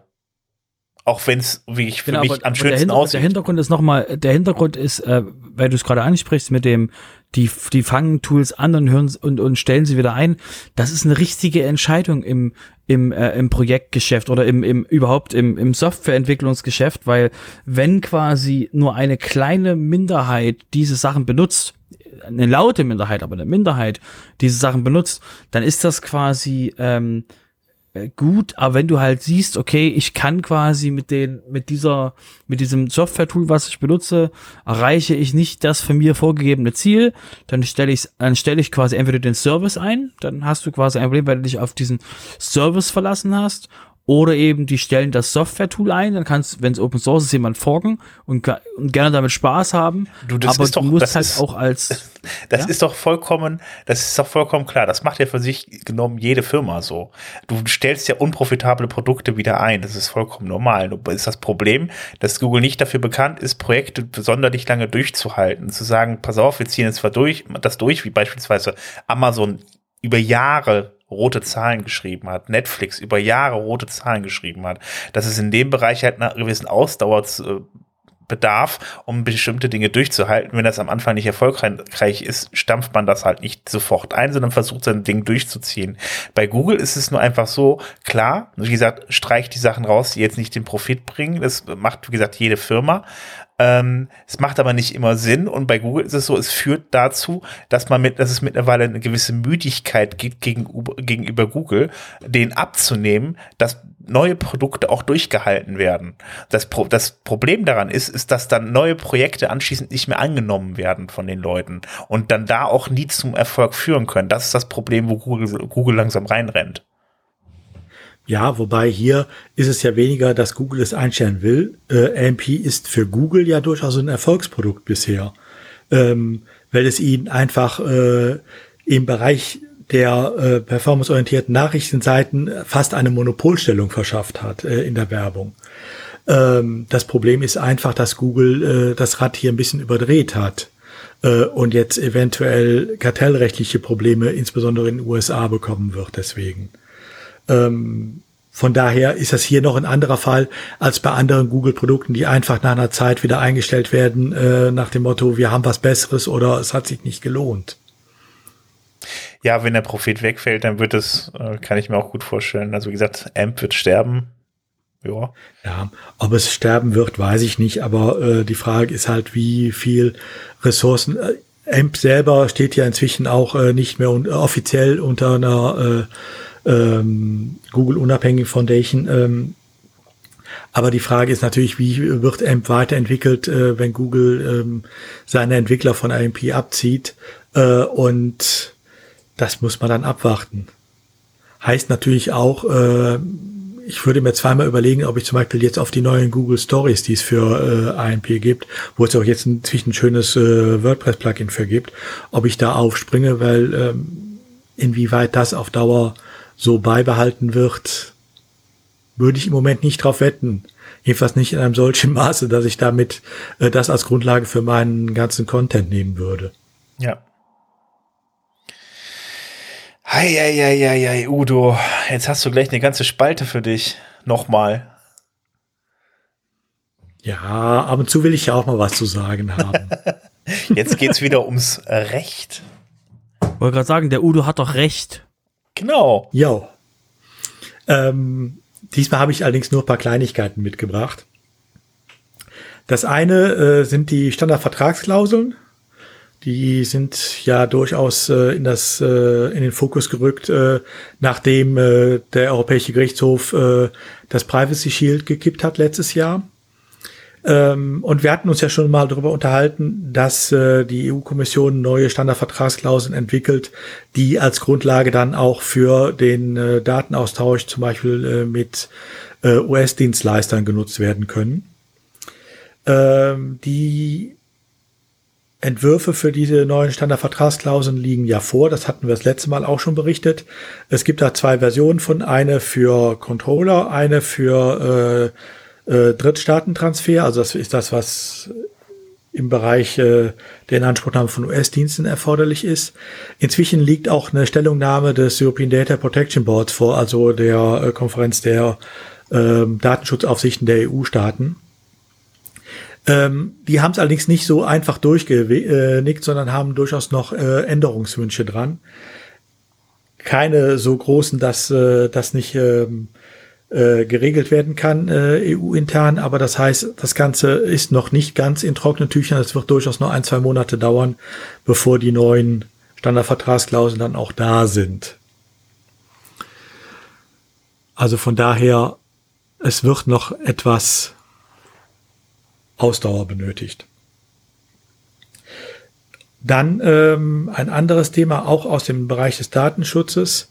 Ähm, ihr kennt ja alle die Regel, dass wenn Datenschutzverletzungen erfolgt sind, also jemand zum Beispiel äh, eure Kundendatei äh, gehackt hat oder äh, ihr sie sonst irgendwie geschreddert habt, ähm, dass diese Meldungen, äh, äh diese Verletzungen an die Datenschutzaufsicht, also den Landesdatenschutzbeauftragten, äh, gemeldet werden müssen. Äh, da war bei einigen Sachen in der Vergangenheit durchaus äh, die Frage, ähm, muss das jetzt hier in meinem konkreten Fall schon gemeldet werden oder ist das so klein, dass es noch keinen interessiert? Man wollte ja auch nicht äh, unbedingt äh, Sachen melden, äh, die nicht notwendig sind, weil äh, Brieffreundschaften mit den Landesdatenschutzbeauftragten sind ja nicht immer nur erfreulich. Ähm, dazu hat äh, das äh, European Data Protection Board jetzt ähm, eine Richtlinie äh, veröffentlicht, beziehungsweise ein alt, alte Leitlinien auch ergänzt und aktualisiert, ähm, wo so Beispiele drin sind, wann eine Meldung zu erfolgen hat und wann nicht. Ähm, und wann, insbesondere also auch wann von solchen ähm, Meldungen abgesehen werden kann. Die Liste, ähm, die URL zu dieser Liste veröffentlichen wir in den Show Notes. Wenn einer Interesse hat, wie gesagt, guckt mal rein.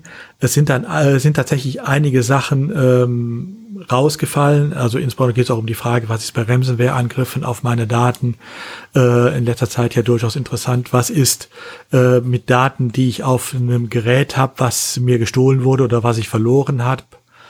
Ähm, ah. Guckt euch einfach mal die Liste an. Ach so, das sind diese Datenschutzverletzungen. Also wenn mir was passiert, wo ich jetzt einen Datenleck hatte, dann muss ich das melden. Also wenn mir jetzt Daten ja. abhanden gekommen sind. Okay, ja. darum geht's dann. Stell dir vor, äh, du hast äh, dein ähm, Notebook nicht vernünftig abgesichert. Also mhm. du hast ein Windows-Notebook zum Beispiel ähm, und hast da die ganzen Zugangsdaten drauf. Okay. Äh, und äh, das verlierst du oder es wird irgendwo ja. in der Bahn geklaut, ähm, dann hast du da unter Umständen ein Problem. Und Und selbst wenn es nur die Zugangsdaten sind, äh, weil damit könnten die Sachen abgerufen werden. Ähm, und dann ist immer direkt die Frage, muss ich das jetzt melden? Mit der Folge, dass da dann auch wieder durchaus weitere äh, äh, Auflagen und Bußgelder daraus entstehen können oder kann ich darauf verzichten? Ah, da geht es aber dann auch nur darum, dass ich meine eigenen Datenschutzverletzungen irgendwie dann da anzeige, aber nicht, Ja, jetzt nicht, nicht, nicht die, die von anderen, wo ich sage, guck mal, der da drüben, der hat doch da seinen Laptop verloren, ja. Nein, mit dem Finger auf andere darfst du immer zeigen. Ähm, es geht darum, äh, dass du äh, selber dich äh, meldest. Okay. Genau, also das, das Thema ist quasi, ähm, äh, angenommen, du hast einen Hack auf der Kundenseite, dann nimmst du quasi deinen Kunden an, an der Hand und dann läuft der quasi wie so, ähm, ähm, na, wie heißt sie, die, die, ähm, bei äh, äh, Wizard of Oz, dann hüpfst du, hüpfst du quasi mit, dem, mit, den, mit den anderen, mit deinem Kunden quasi an der Hand zur Datenschutzbehörde und sagst, hallo, wir haben hier, wir haben hier einen Breach gehabt, äh, wir müssen das melden. Und deswegen ist es quasi sehr praktisch, ähm, zu nochmal aus der Praxis rauszuhören, okay, ab wann musst du es quasi machen, weil wie gesagt, dass, dass du halt, ähm, also ich habe es noch nicht durchgelesen, aber nimm mal den Fall, ähm, dein, dein, äh, dein Firmenlaptop geht dir verloren ähm, und dein Firmenlaptop ist im ausgeschalteten Zustand gewesen oder ist im Standby gewesen und hat quasi einen kompletten Festplattenschutz und das ist quasi einfach nur, äh, du hast deine Festplatte drin, da ist eigentlich nur ein Terabyte Binärmüll drauf. So, und dann ist es halt quasi, dann ist halt, das ist jetzt die Frage, die ich mir dann da drinne stelle, äh, muss ich das melden, weil bis jetzt vom Gefühl her muss ich es nicht melden, weil ich habe ja alles sichergestellt, dass da eben mit den Daten nichts passieren konnte. So, deswegen ist das sehr, ist das sehr interessant. Ne, Solange du es entsprechend verschlüsselst und es nur die Zugänge sind, ist es unproblematisch. Wenn du Daten selber verlierst äh, oder den Zugriff auf Daten äh, anderen ermöglicht damit, dann musst du es unter Umständen melden. Das muss man sich halt im Einzelfall dann auch jeweils ansehen. Und wie gesagt, in diesen Leitlinien jetzt äh, sind entsprechende Beispiele auch drin, damit man sehen kann, wo ist was erforderlich. Man muss jetzt dazu sagen, ich habe gesagt, Sie haben Leitlinien verabschiedet, die äh, ist bisher auch da nur eine Konsultation. Das heißt, äh, man hat einen, einen Entwurf vorgelegt, da kann jetzt sechs Wochen lang zu von äh, interessierten Seiten Stellung genommen werden äh, und danach wird es die endgültigen Leitlinien geben. Aber äh, man kann hier auch jetzt in äh, diesem ersten Entwurf schon ganz gut sehen, in welche Richtung das geht. Und äh, auch wenn solange es die offiziellen äh, endgültigen noch nicht gibt, äh, kann man das durchaus auch ähm, für eigene Sachen zugrunde legen. Okay. Ähm, was ich mindestens genauso interessant finde, sind die Cookie-Banner. Was gibt's denn da Neues? Ja, nix. Ja, das kann, kann ich, das kann ich aufmachen. Das kann ich aufmachen. Das kann ich aufmachen. Wir hatten, wir hatten ja schon mal Dark Patterns von der, äh, von der ähm, Kirsten und Elisabeth aus der, aus der, aus der Münchner Community. Ähm, gab es ja schon mal das Thema Dark, Patterns. Quasi, wie, wie macht man Cookie-Banner so, dass die Leute quasi auf keinen Fall, also dass die Leute auf keinen Fall aufs Richtige klicken, sondern aufs Falsche. Jetzt Falsche für die Kunden, für die, für die User. Und ähm, da ist quasi jetzt dem, dem äh, Verbrauchsstaatssekretär mal aufgefallen, dass die Banner irgendwie kompliziert sind. Man Komisch. könnte jetzt meinen, ach, ist der Herr etwa im Internet unterwegs und drückt nicht jedes Mal auf, auf Zeig mir die Leseransicht, dass ich nicht diese Cookie-Banner-Mist Dings machen muss, weil ich weiß das genauso. Wenn ich quasi mal eben kurz auf einer Seite nur, ich brauche nur einen Link oder ich brauche nur einen Text, ich brauche nur ein Copy and Paste Beispiel und dann kommt die Seite mit Hallo, ich verlese die jetzt hiermit und ich denke mir so, lass mich in Ruhe und ähm, ähm, das wird wahrscheinlich dem Menschen genauso passiert sein und deswegen dachte er, wie wär's, wenn das mal verbessert wird und da denkt sich doch jeder, ach und jetzt Udo. Ja. Ja, das Justizministerium in Form seines Staatssekretärs hat das, das Neuland entdeckt und hat mal ein paar Seiten angesurft. Ähm, das Problem ist, äh, die Meldung ist ja auch überall durch die Presse gegangen. Äh, ich glaube, es gibt keine Zeitung und keine Nachrichtensendung, die es dann an dem Tag nicht gebracht hat oder am nächsten Tag. Ähm, aber wie ich eben sagte, es ändert nichts, ähm, weil das Ganze beruht auf EU-Recht und äh, das kann das Justizministerium nun mal nicht ändern hier in Deutschland. Äh, also von daher werden wir mit den Dingern auch noch weiterlesen müssen. Äh, da ist äh, bei der Diskussion, die da versucht wurde anzustoßen, ist einfach auch Populismus im Spiel. Man soll ja nicht vergessen, ne, dieses Jahr ist ja noch Wahl. Aber was war denn jetzt, was sind denn jetzt die Änderungen, die die sich gewünscht haben? Das würde ich jetzt auch doch noch mal ganz gern wissen. Man will halt diese äh, Dark Patterns, äh, die äh, Robert eben angesprochen hat, äh, unterbinden, dass äh, die User wirklich frei wählen können, ähm, nicht immer äh, äh, fünfmal klicken müssen, bis dass sie auf den richtigen Auswahllisten sind. Man will äh, das Ganze äh, verpflichtend für die Browserhersteller machen, äh, dass ich im Browser anwählen kann. Nein, ich will den Schrott nicht äh, oder ja, ich bin damit einverstanden, dass man nicht bei jeder einzelnen Seite das machen muss. Ähm, nur, wie gesagt, äh, das ist nicht Sache äh, des nationalen Gesetzgebers. Und das zum Beispiel mit den äh, Browser-Einwilligungen, ähm, das ist ja eine Sache, die ist ja sogar in der DSGVO schon angelegt. Ähm, da fehlt es ja nur an den Browserherstellern, die es umsetzen. Mhm. Also ich muss ganz ehrlich Und zum sagen, Beispiel den Werbetreibern, die sich nicht, Betreibern, die sich nicht dran behalten. Also ich mich, also äh, am Anfang habe ich auch mal gesagt, so, pass auf, klickt einfach nicht auf Speichern sofort, sondern nehmt den anderen Button, das ist dann einfacher, aber wie gesagt, dann hat man dann seine Dark Patterns, da muss man drei, vier Mal klicken, bevor man das dann so hat, wie man das haben will dann hat man eine Seite, die hat man dann auf drei unterschiedlichen Browsern, dann hat man das vielleicht auch, äh, die, also die man häufig dann mal ansteuert, dann hat man vielleicht noch mal eine Chrome auf, dann hat man Firefox auf, dann muss man das da anklicken, da anklicken, dann hat man das eventuell auf dem Handy auch noch mal auf und auf dem Tablet und dann hat man irgendwie, irgendwie für eine Seite irgendwie zehnmal geklickt irgendwie und das dann richtig tief rein. Ich kann mir kaum vorstellen, dass äh, die Leute da nicht mittlerweile resignieren, einfach immer einfach auf Accept klicken. Also ich glaube, die Zahlen bei denen müssten langsam wieder raufgehen. Gehe ich mal schwer von aus einfach. Also was die äh, Verfolgung durch, durch, durch Cookies und so weiter angeht, allein durch das Verhalten. Deshalb bin ich mal gespannt, ob da irgendwann mal was passiert. Mich nervt es auf jeden Fall extrem. Ja, ich denke mal, das Problem ist einfach ähm, auch äh, die User, äh, die Benutzer äh, sind genervt davon ähm, und woll, das wird einfach nur noch weggeklickt und äh, da man gelernt hat, es geht weg, wenn ich auf den schönen bunten Button klicke, äh, dann ist mir dann meistens als Benutzer egal, dass da drauf steht, ich bin mit allem einverstanden. Ja, und das ist, der ist ja meist noch der in Signalfarben, das ist viel leichter zu treffen.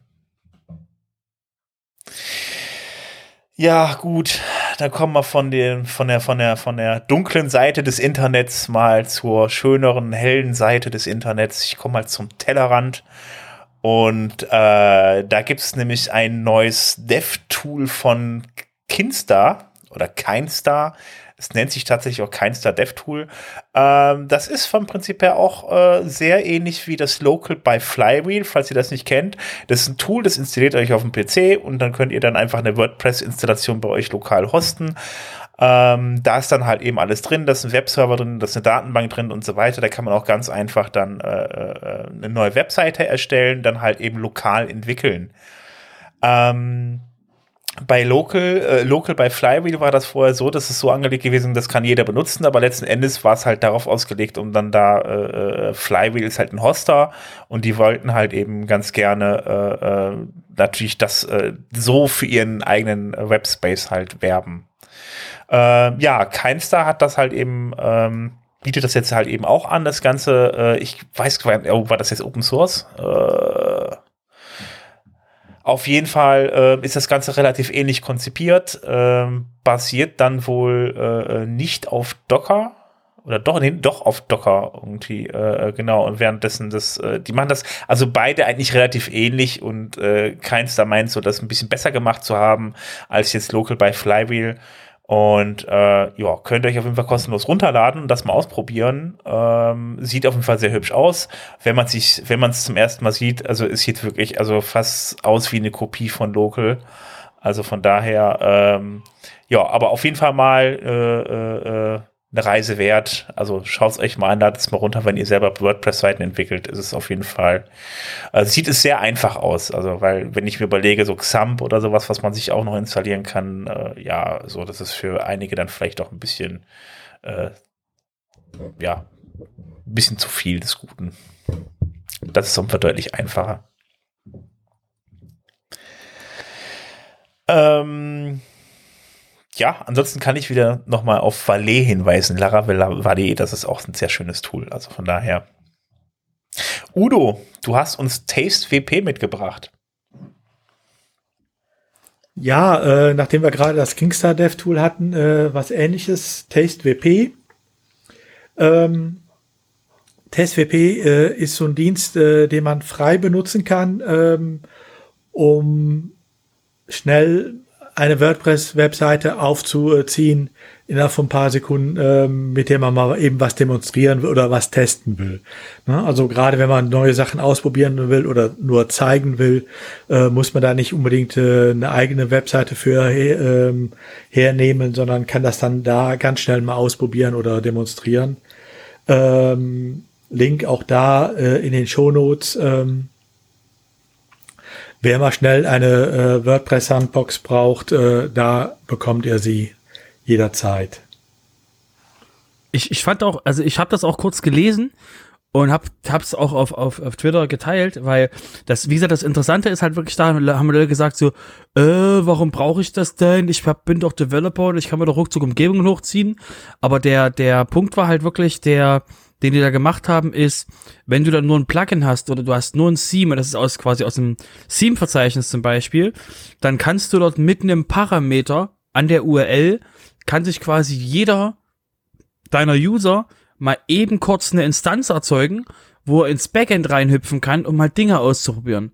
Das heißt, das ist halt wirklich eine, eine, eine schöne Idee. Das gab, wie gesagt, auch andere, so andere Dienste. Also es ist quasi keine neue Idee im WordPress-Universum. Das Problem ist halt nur, wie rechnet sich sowas? Weil eben derjenige, der den Service betreibt, muss halt dafür sorgen, dass halt das Zeug auch läuft. Und ähm, das Geschäftsmodell sieht jetzt quasi so aus aktuell, dass sie ähm, aktuell kannst du, glaube ich, uneingeloggt ist das Ding, oh, jetzt muss ich überlegen, uneingeloggt waren es 48 Stunden, genau, zwei Tage. Und wenn du dich eingeloggt hast, sieben Tage, glaube ich. Genau. Und dann wird die Instanz quasi zerstört. Und das ist quasi ganz praktisch, wenn man, äh, wenn man quasi Geld bezahlt, wenn man sagen will, okay, ich will aber länger damit arbeiten und so, ähm, muss ich noch zeigen, ob das wirklich, ob es dafür genügend ähm, bereitwillige Kunden gibt, die das bezahlen wollen oder die das quasi interessant finden, um das halt langfristig gesehen auch für die Menschen nutzbar zu machen oder dass das halt, dass der Dienst auch länger überlebt. Weil wie gesagt, ist nicht der erste Dienst, den es da gibt. Ich weiß noch, wie wir im Fahrstuhl vom WordCamp Europe in Seville von so einem Team angesprochen wurden, die sowas gebaut haben. Das war, glaube ich, 2014. Ähm, das sind quasi die, diese Tools, die sind jetzt, ist jetzt quasi jetzt keine Magie, was ist, ist halt einfach nur ähm, das Geschäftsmodell dahinter muss halt stimmen. Und das, ja, das ist das Schwere daran. Wobei man ja sagen muss, gerade hinter TasteVP steht da äh, eine Firma, die es seit vier oder fünf Jahren am Markt gibt, äh, die, glaube ich, 14 oder 15 Mitarbeiter hat inzwischen, äh, die eigentlich auch vom äh, Plugin-Markt kommen.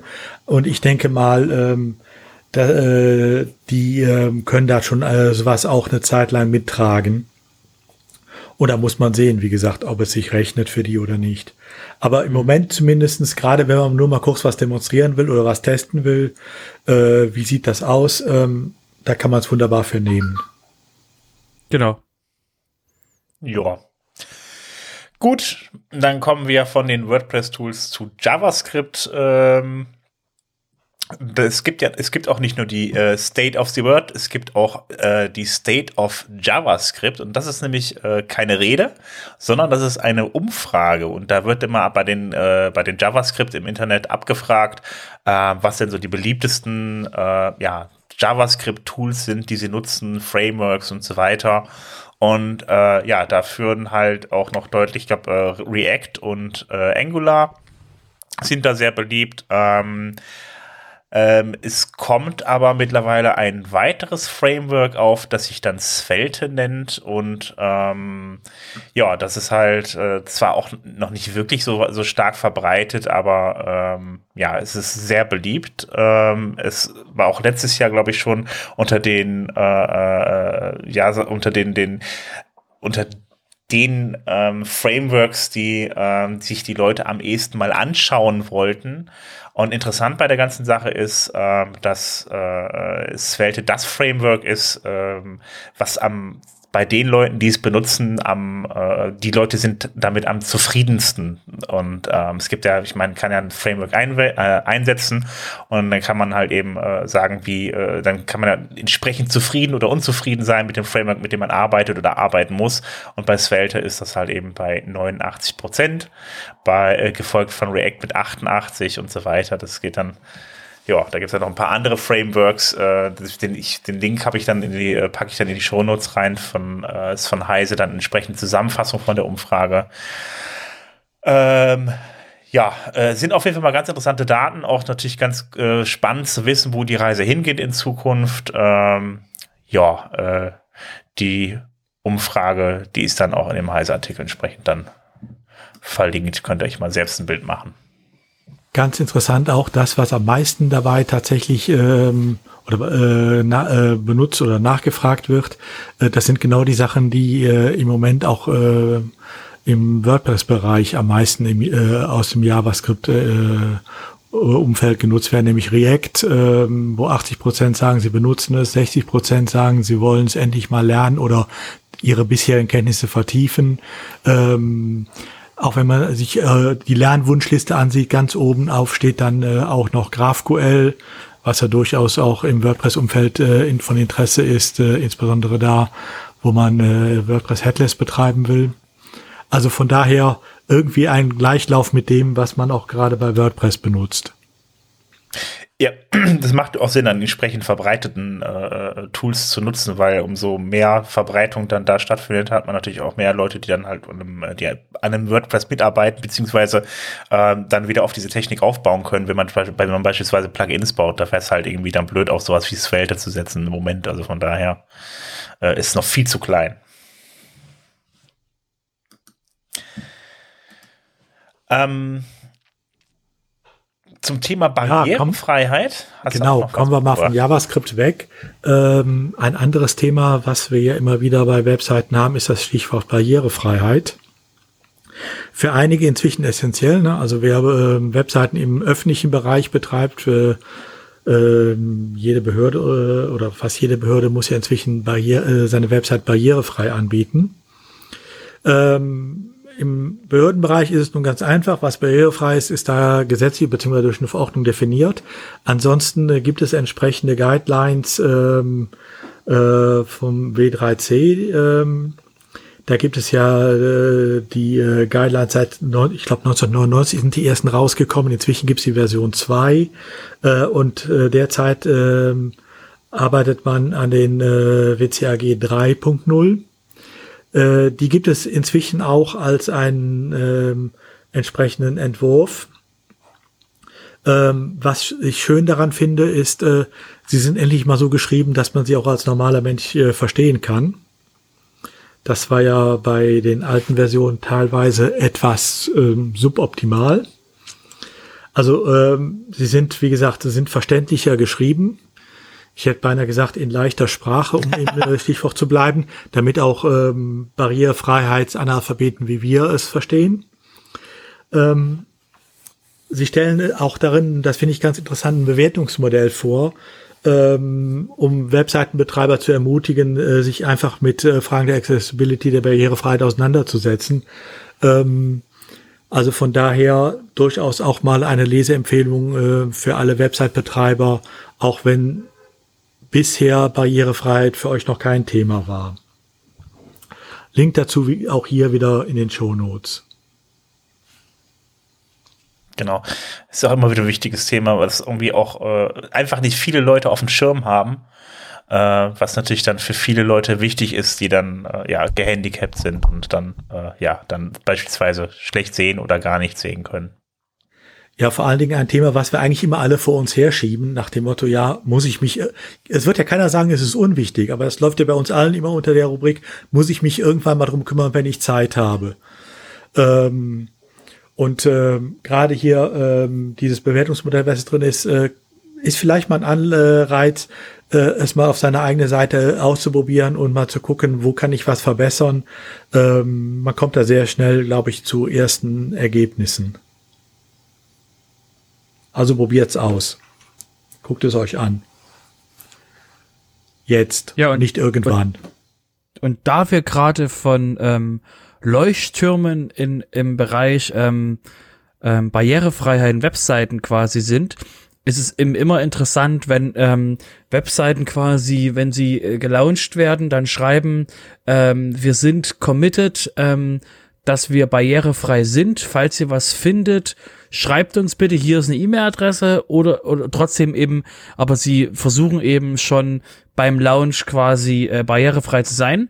Da hatten wir so ein, so ein Beispiel gehabt und zwar war das gewesen die, die Transition-Seite des, des, ähm, der, der, des Teams quasi fürs Weiße Haus, also quasi der beiden Harris, die beiden, die quasi, den ihre Transition-Webseite wurde ja mit WordPress gehostet.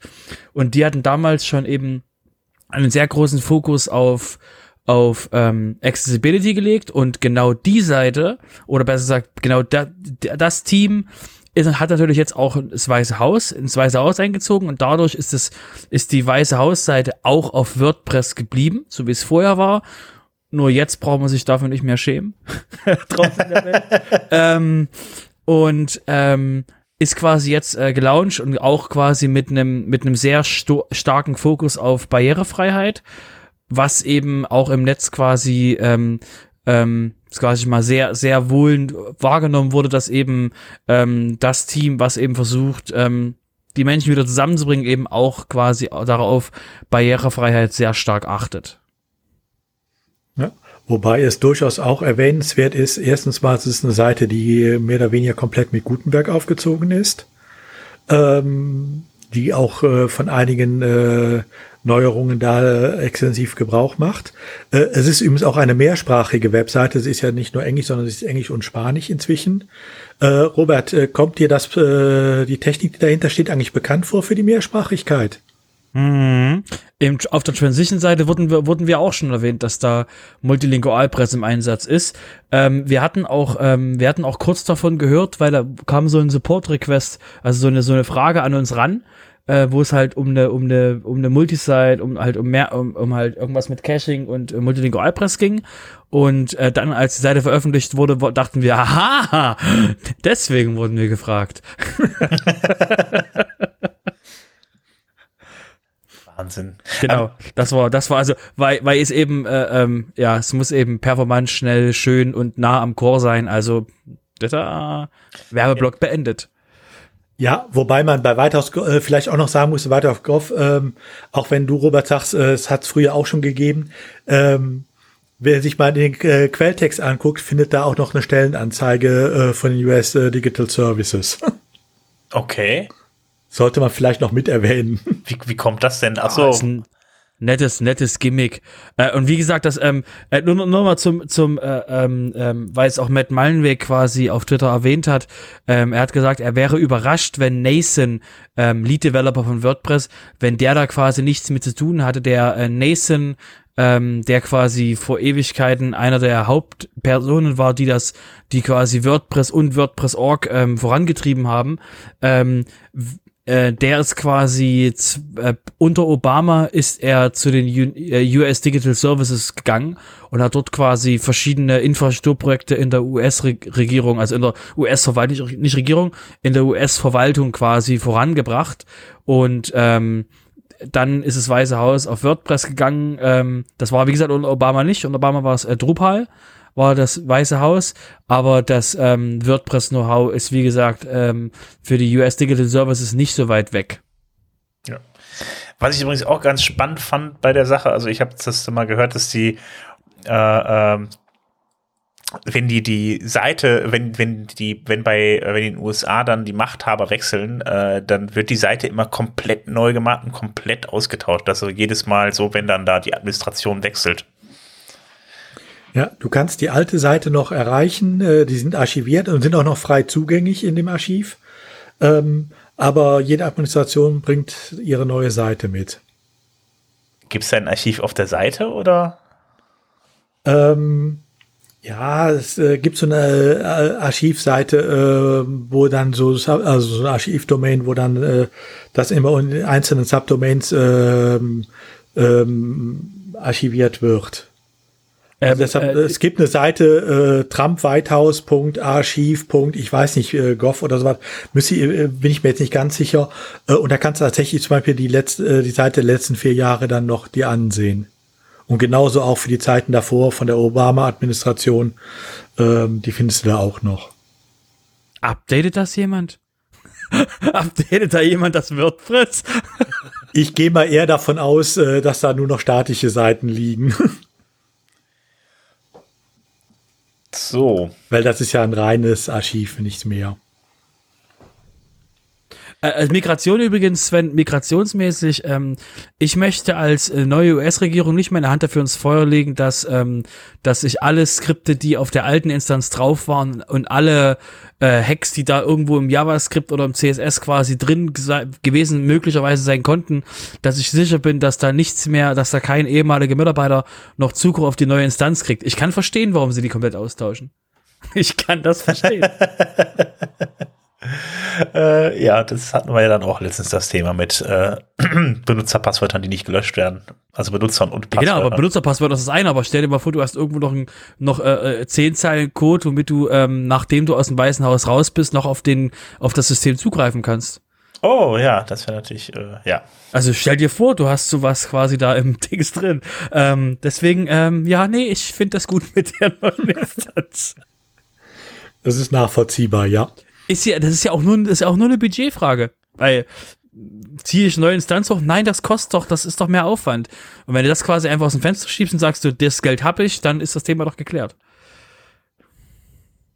Ja, gut, wobei man ja auch sagen muss, dass es da durchaus für die Transitions jeweils einen äh, gut ausgestatteten Etatposten äh, gibt. Ja, wenn er freigegeben wird von der neuen Regierung, äh, von der alten Regierung. Okay, ähm, da wir aber gerade, also und du kannst damit auch, du kannst ja auch mit so einem, mit so einem, ähm, äh, mit so einem alten Skript, wenn du auch alte Sachen hast, kannst du ja auch sehr ziemlich das SEO verhageln. Überleitung Udo. Oh, irgendwelche Überleitungen schaffen wir immer und seien sie noch so abstrus. Keine Haare, an denen wir nicht ziehen können. Ja, wir hatten eben ja schon JavaScript. Ähm, und äh, noch einmal zurück dazu, JavaScript wird ja auch bei uns äh, auf WordPress-Seiten immer mehr eingesetzt. Äh, es gibt äh, auf äh, der Just-Seite einen schönen Artikel, ähm, wo es um äh, technisches SEO geht ähm, und die Frage, äh, wie wirkt sich JavaScript auf das SEO für WordPress aus. Ähm, also insbesondere, wo kann ich es einsetzen und wo verhagelt es mir die Sache. Ähm, durchaus für ähm, jemanden, der selber überlegt, äh, JavaScript für seine Sachen zu benutzen, dabei durchaus für ein Interesse, ähm, sollte man sich durchaus einmal angucken. Auch hier wieder Link in den Show Notes. Ja, wenn man sich überlegt, früher war das ja immer so äh, äh, überhaupt keine Sache, da irgendwie JavaScript und, und SEO irgendwie, da sollte man das ja tunlichst vermeiden. Das scheint sich ja jetzt ein wenig geändert zu haben. Ja, und ähm, gerade wenn ich jetzt sehe, ähm, ne, der neueste heiße Scheiß, äh, Headless äh, WP, äh, spätestens da komme ich ja um JavaScript und Ajax nicht mehr drum rum. Ähm, und da habe ich ja rein Technik, habe ich eigentlich ja fast einen One-Pager, äh, wo dann alles mit JavaScript nachgeladen wird. Ähm, das dann vernünftig ähm, in äh, die äh, Suchergebnislisten reinzukriegen, ist ja durchaus eine Herausforderung. Ähm, also deshalb gerade solche Sachen oder äh, auch One-Pager, wo ich Sachen nachlade, äh, andere Seiten, wo ich äh, Sachen nachlade, ähm, da ist dann durchaus immer die Frage, wie sieht das aus? Oder typisches Beispiel, äh, Sachen werden zuerst mal verborgen hinter Reitern oder hinter Aufklappmenüs.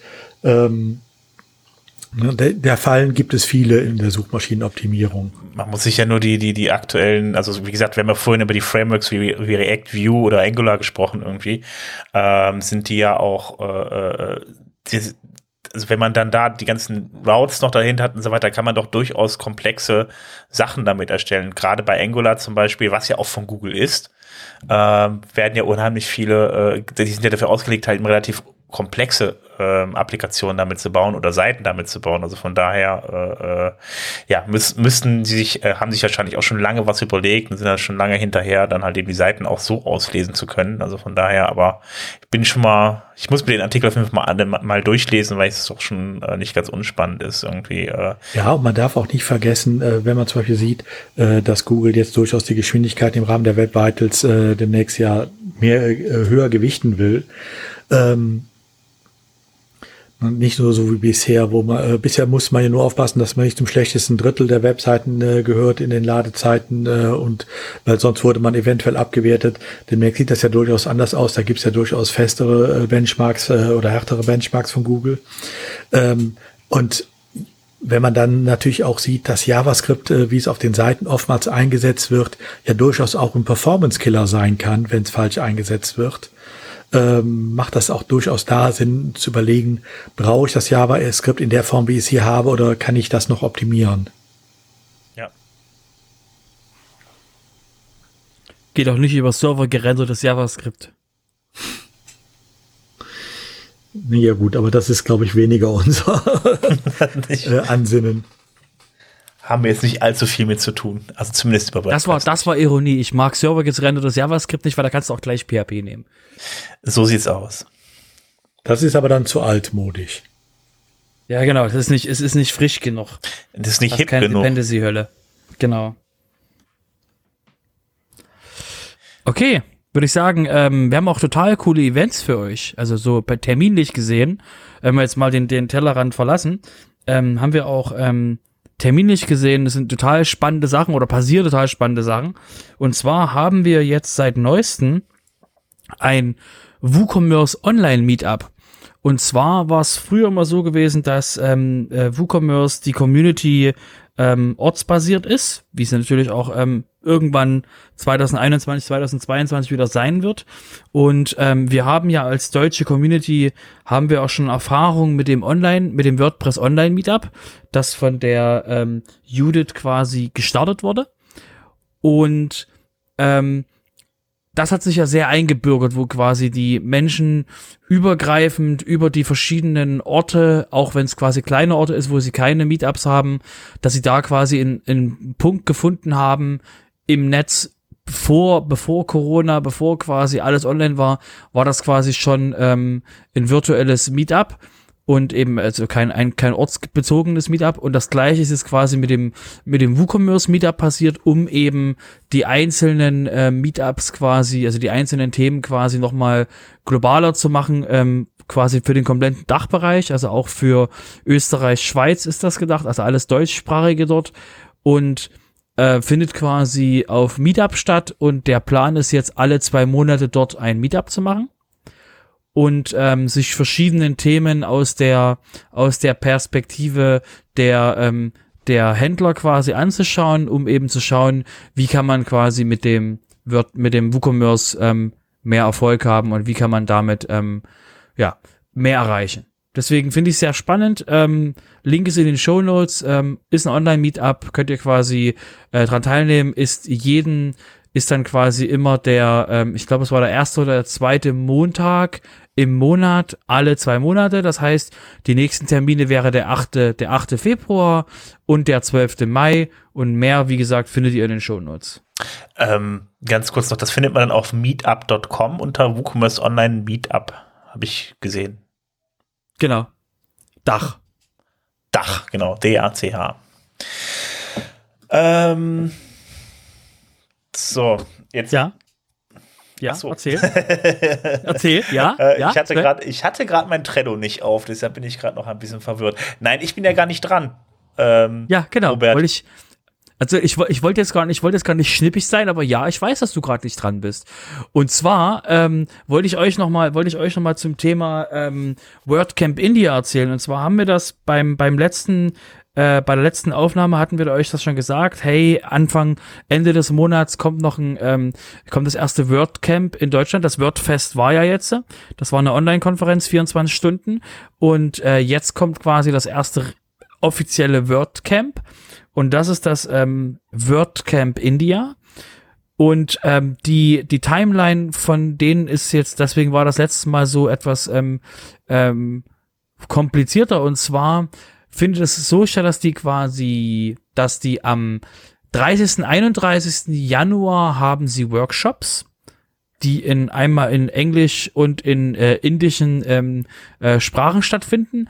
Äh, die englischen Workshops befinden sich um ähm, Content Creation mit Gutenberg, ähm, Einführung in Wuko, äh, Einführung in WordPress. Nächsten Tag ist dann, weil das zwei Tage sind, ist quasi Einführung in, in WooCommerce Basics und so weiter und so fort am 31. Januar. Ähm, auch Hosting Basics gibt's auch. Und ansonsten ähm, gibt es nämlich ein, noch einen ähm, noch einen Contributor Day auf dem WordCamp India. Ich suche gerade raus, wann genau das war. Das ist, das war Anfang Anfang Februar und dann ist noch mal im Februar das eigentliche, das eigentliche WordCamp. Das heißt, es ist sehr, sehr spannend, es ist sehr viel, sehr viel unterschiedlicher ähm, Content, der quasi dort ähm, von der indischen Community für die weltweite Community vorbereitet wurde. Ich sag sehr, sehr spannend. Und das nächste WordCamp, um das noch abzurunden, das ist dann Ende Februar das WordCamp in Prag. Auch, findet auch online statt. Ja. Damit wäre ich durch mit, ich den, mit den Terminen. muss ganz ehrlich sagen, ich war ja dann irgendwann mal auf der WordCamp.org Seite und es ist äh, deprimierend, sich das anzugucken. Das ist einfach, wo früher alles voll mit Termin war fürs nächste halbe Jahr.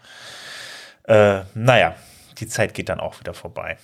Um dich, genau, um sagen, es wird wiederkommen. Es wird wiederkommen und ähm, dadurch ähm, und ich finde es auch wie gesagt auch jetzt auch auch wenn das ähm, ziemlich traurig ist was jetzt mit den mit den ganzen Events passiert ist ähm, dass eben da die Menschen quasi andere Dinge wichtiger finden. Ähm, es ist doch sehr schön zu sehen dass es äh, dass es das gebraucht hat um so etwas wie Learn WordPress voranzubringen weil um das noch mal ähm, kurz hier auszusprechen es gibt so es gab schon immer Trainings im im, in, im WordPress-Universum. Also auf, auf Word, Word, also auf makewordpress.org gibt es den Trainingsbereich. Und der Trainingsbereich auf, Word, auf, Word, auf WordPress.org, ähm, dort werden quasi Lerninhalte bereitgestellt. Aber, aber, die Leute, die dort sind, das Team, hat die Anweisung von der, von der WordPress äh, Community oder von der Foundation nicht den Trainingsmarkt von WordPress zu zerstören.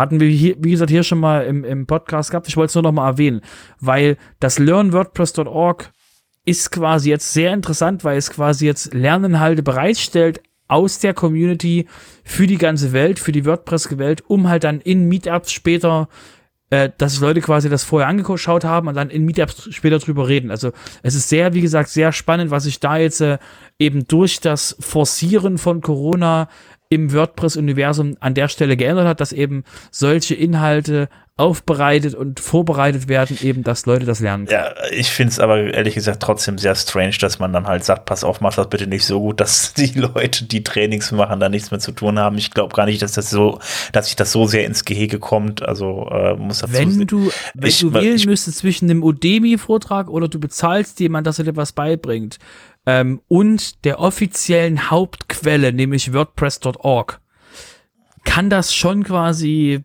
ne, kann das schon schwer werden, dich ja, als ich nicht trotzdem, WordPress.org trotzdem Mensch dagegen. Ja. Ich finde es trotzdem mal, sehr schwierig, weil wenn ich mir beispielsweise Entschuldigung.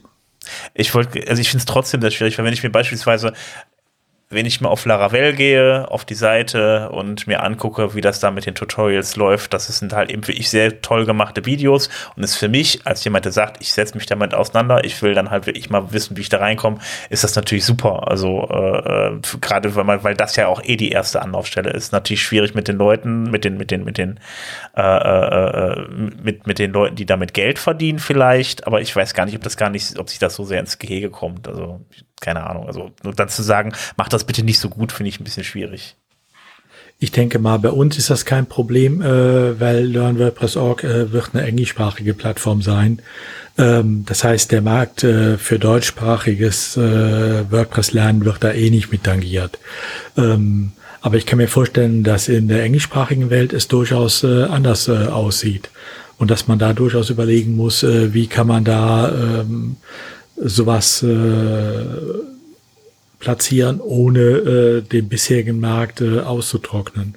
Aber das wird sich zeigen, wie es äh, weitergeht. Gut, ähm, bin ich jetzt dran? Ja. Ja. okay, alles klar. Dann kommen wir zum letzten Punkt. Jetzt kommen wir zu den Meetups. Da gibt es wieder jede Menge Online-Meetups. Unter anderem gibt es das am 28.01. um 18 Uhr äh, aus Bern mit dem Thema Was gibt's Neues in WordPress 5.6? Ähm, am gleichen Tag, aber um 19 Uhr, ist auch das Meetup aus Berlin mit dem Thema äh, die neuen Bewertungskriterien von Google, was natürlich auch mal ganz spannend, äh, ganz spannend ist, was SEO betrifft. Am 3.2. gibt es das Meetup aus Bonn. Ähm, Udo, möchtest du gerne was dazu sagen? Ja, da geht es äh, um WordPress und das Open Web. Es gibt, haben wir mal Leuten gehört, hier auch noch äh, ein Internet äh, äh, jenseits von äh, Facebook und äh, Twitter. Und der Matthias Pfeffele will mit uns da, will uns da einmal zeigen, was wir damit anstellen können. Gut, alles Also da klar. geht es insbesondere auch um ähm, äh, weitere Plattformen und äh, Content Creation äh, jenseits äh, der üblichen, äh, ich muss meine Beiträge auf Twitter und Facebook posten. Gut, da gibt es jetzt mindestens einen Mensch mehr auf dieser Welt, der nicht mehr auf Twitter ist. Ähm, der kann sich das ja auch mal angucken. Ähm. ja, der, vielleicht gehört Parler zum Open Web. Glaube ich nicht. Hm. Wollte ich einmal dahinter schicken. Glaube ich nicht. Ich war gerade überlegt. Nein sagen, aber ja, nein. Gut, alles klar. Nachdem, also, nachdem die Beiträge von denen weggesichert wurden und woanders bereitgestellt werden, ist das nicht auch ein bisschen Open Web? Äh, okay, ich ziehe die Frage das, zurück. Ist okay. Es gibt Plattformen, mit denen möchte ich mich nicht auseinandersetzen und dazu gehören die. Gut, alles klar. Ähm, okay, das Meetup aus Bonn am 3.2. um 19 Uhr. Äh, dann haben wir das Meetup aus Neustadt am 4.2. um 18 Uhr ähm, mit dem Thema spannende Plugins. Ähm, dann gibt es noch das Meetup aus Dortmund, auch am 4.2. um 19 Uhr. Und äh, ja, Show Your Work ist da das Thema. Da kann dann jeder mal zeigen, was er so gemacht hat mit WordPress. Ähm, am 10.2. Äh, das Meetup aus Wien und ähm, Speakers Wanted, das ist für mich jetzt eigentlich, glaube ich, eher ein Aufruf, äh, dass sie noch kein Thema haben. Wer möchte was erzählen oder so? Oder was ist, worum geht's da? Oder ist das vielleicht ein äh, Beitrag zum Thema, wie findet man gute Speaker? Ich weiß es nicht. Ähm, auch am 10.2. Äh, um 19 Uhr ist das Meetup aus Stuttgart mit dem Thema Cookie Banner und alles ist gut. Ich ergänze jetzt mal die, die Antwort Nein. Ähm. doch, ein Cookie-Banner, der alles ausschaltet. Doch, das geht. Ja. Also warum da nicht alles gut ist, das erzähle ich dann in einem kurzen Input äh, an diesem Tag in Stuttgart. Ach, du bist das. Ah, okay, alles klar. Dann gibst du die Antwort, nicht ich. Das ist doch schön. ja, ähm. du hast, ja, hast es ja vorweggenommen. okay, alles klar. Das war die Kurzzusammenfassung, bestand aus vier Buchstaben. Gut, okay, ja, damit haben wir heute wieder eine dicke, fette Sendung gemacht, würde ich sagen. Äh, lang genug, habe ich wieder ein bisschen was zu tun, gleich zum Schneiden. Ähm, ja, ansonsten, ähm, wenn ihr uns im Netz sucht, findet ihr uns natürlich bei Twitter, sucht einfach nach WP Sofa, bei Facebook findet ihr uns auch oder auf unserer Webseite wp-sofa.de. Ähm, da könnt ihr auch kommentieren und darauf hoffen, dass wir irgendwann dann auch mal antworten. Ähm, da sind wir ein bisschen hinterher, tut uns leid. Äh, ja. Ansonsten ähm, gibt es uns auf jeden Fall auch noch bei, äh, nicht bei iTunes heißt es ja nicht mehr, das heißt ja jetzt Podcasts von Apple. Äh, da könnt ihr es mich bewerten. Das könnt ihr bei den anderen leider nicht, aber da könnt ihr auch abonnieren. Ähm, wir freuen uns natürlich über jede Bewertung von euch, äh, weil uns das natürlich auch hilft, gefunden zu werden. Also von daher äh, freuen wir uns dann auf eure Bewertung bei Apple Podcasts. Ähm, ja, ich würde sagen, das war's für heute. Ich wünsche euch auf jeden Fall äh, schöne zwei Wochen und äh, ja, macht's gut. Bis zum nächsten Mal. Bis dann. jetzt auf Musst du drin lassen. ja, mich äh, hat jetzt gerade mal ganz kurz wieder ähm, überfallartig das Ende verpasst. Tschüss. Tschüss. Tschüss.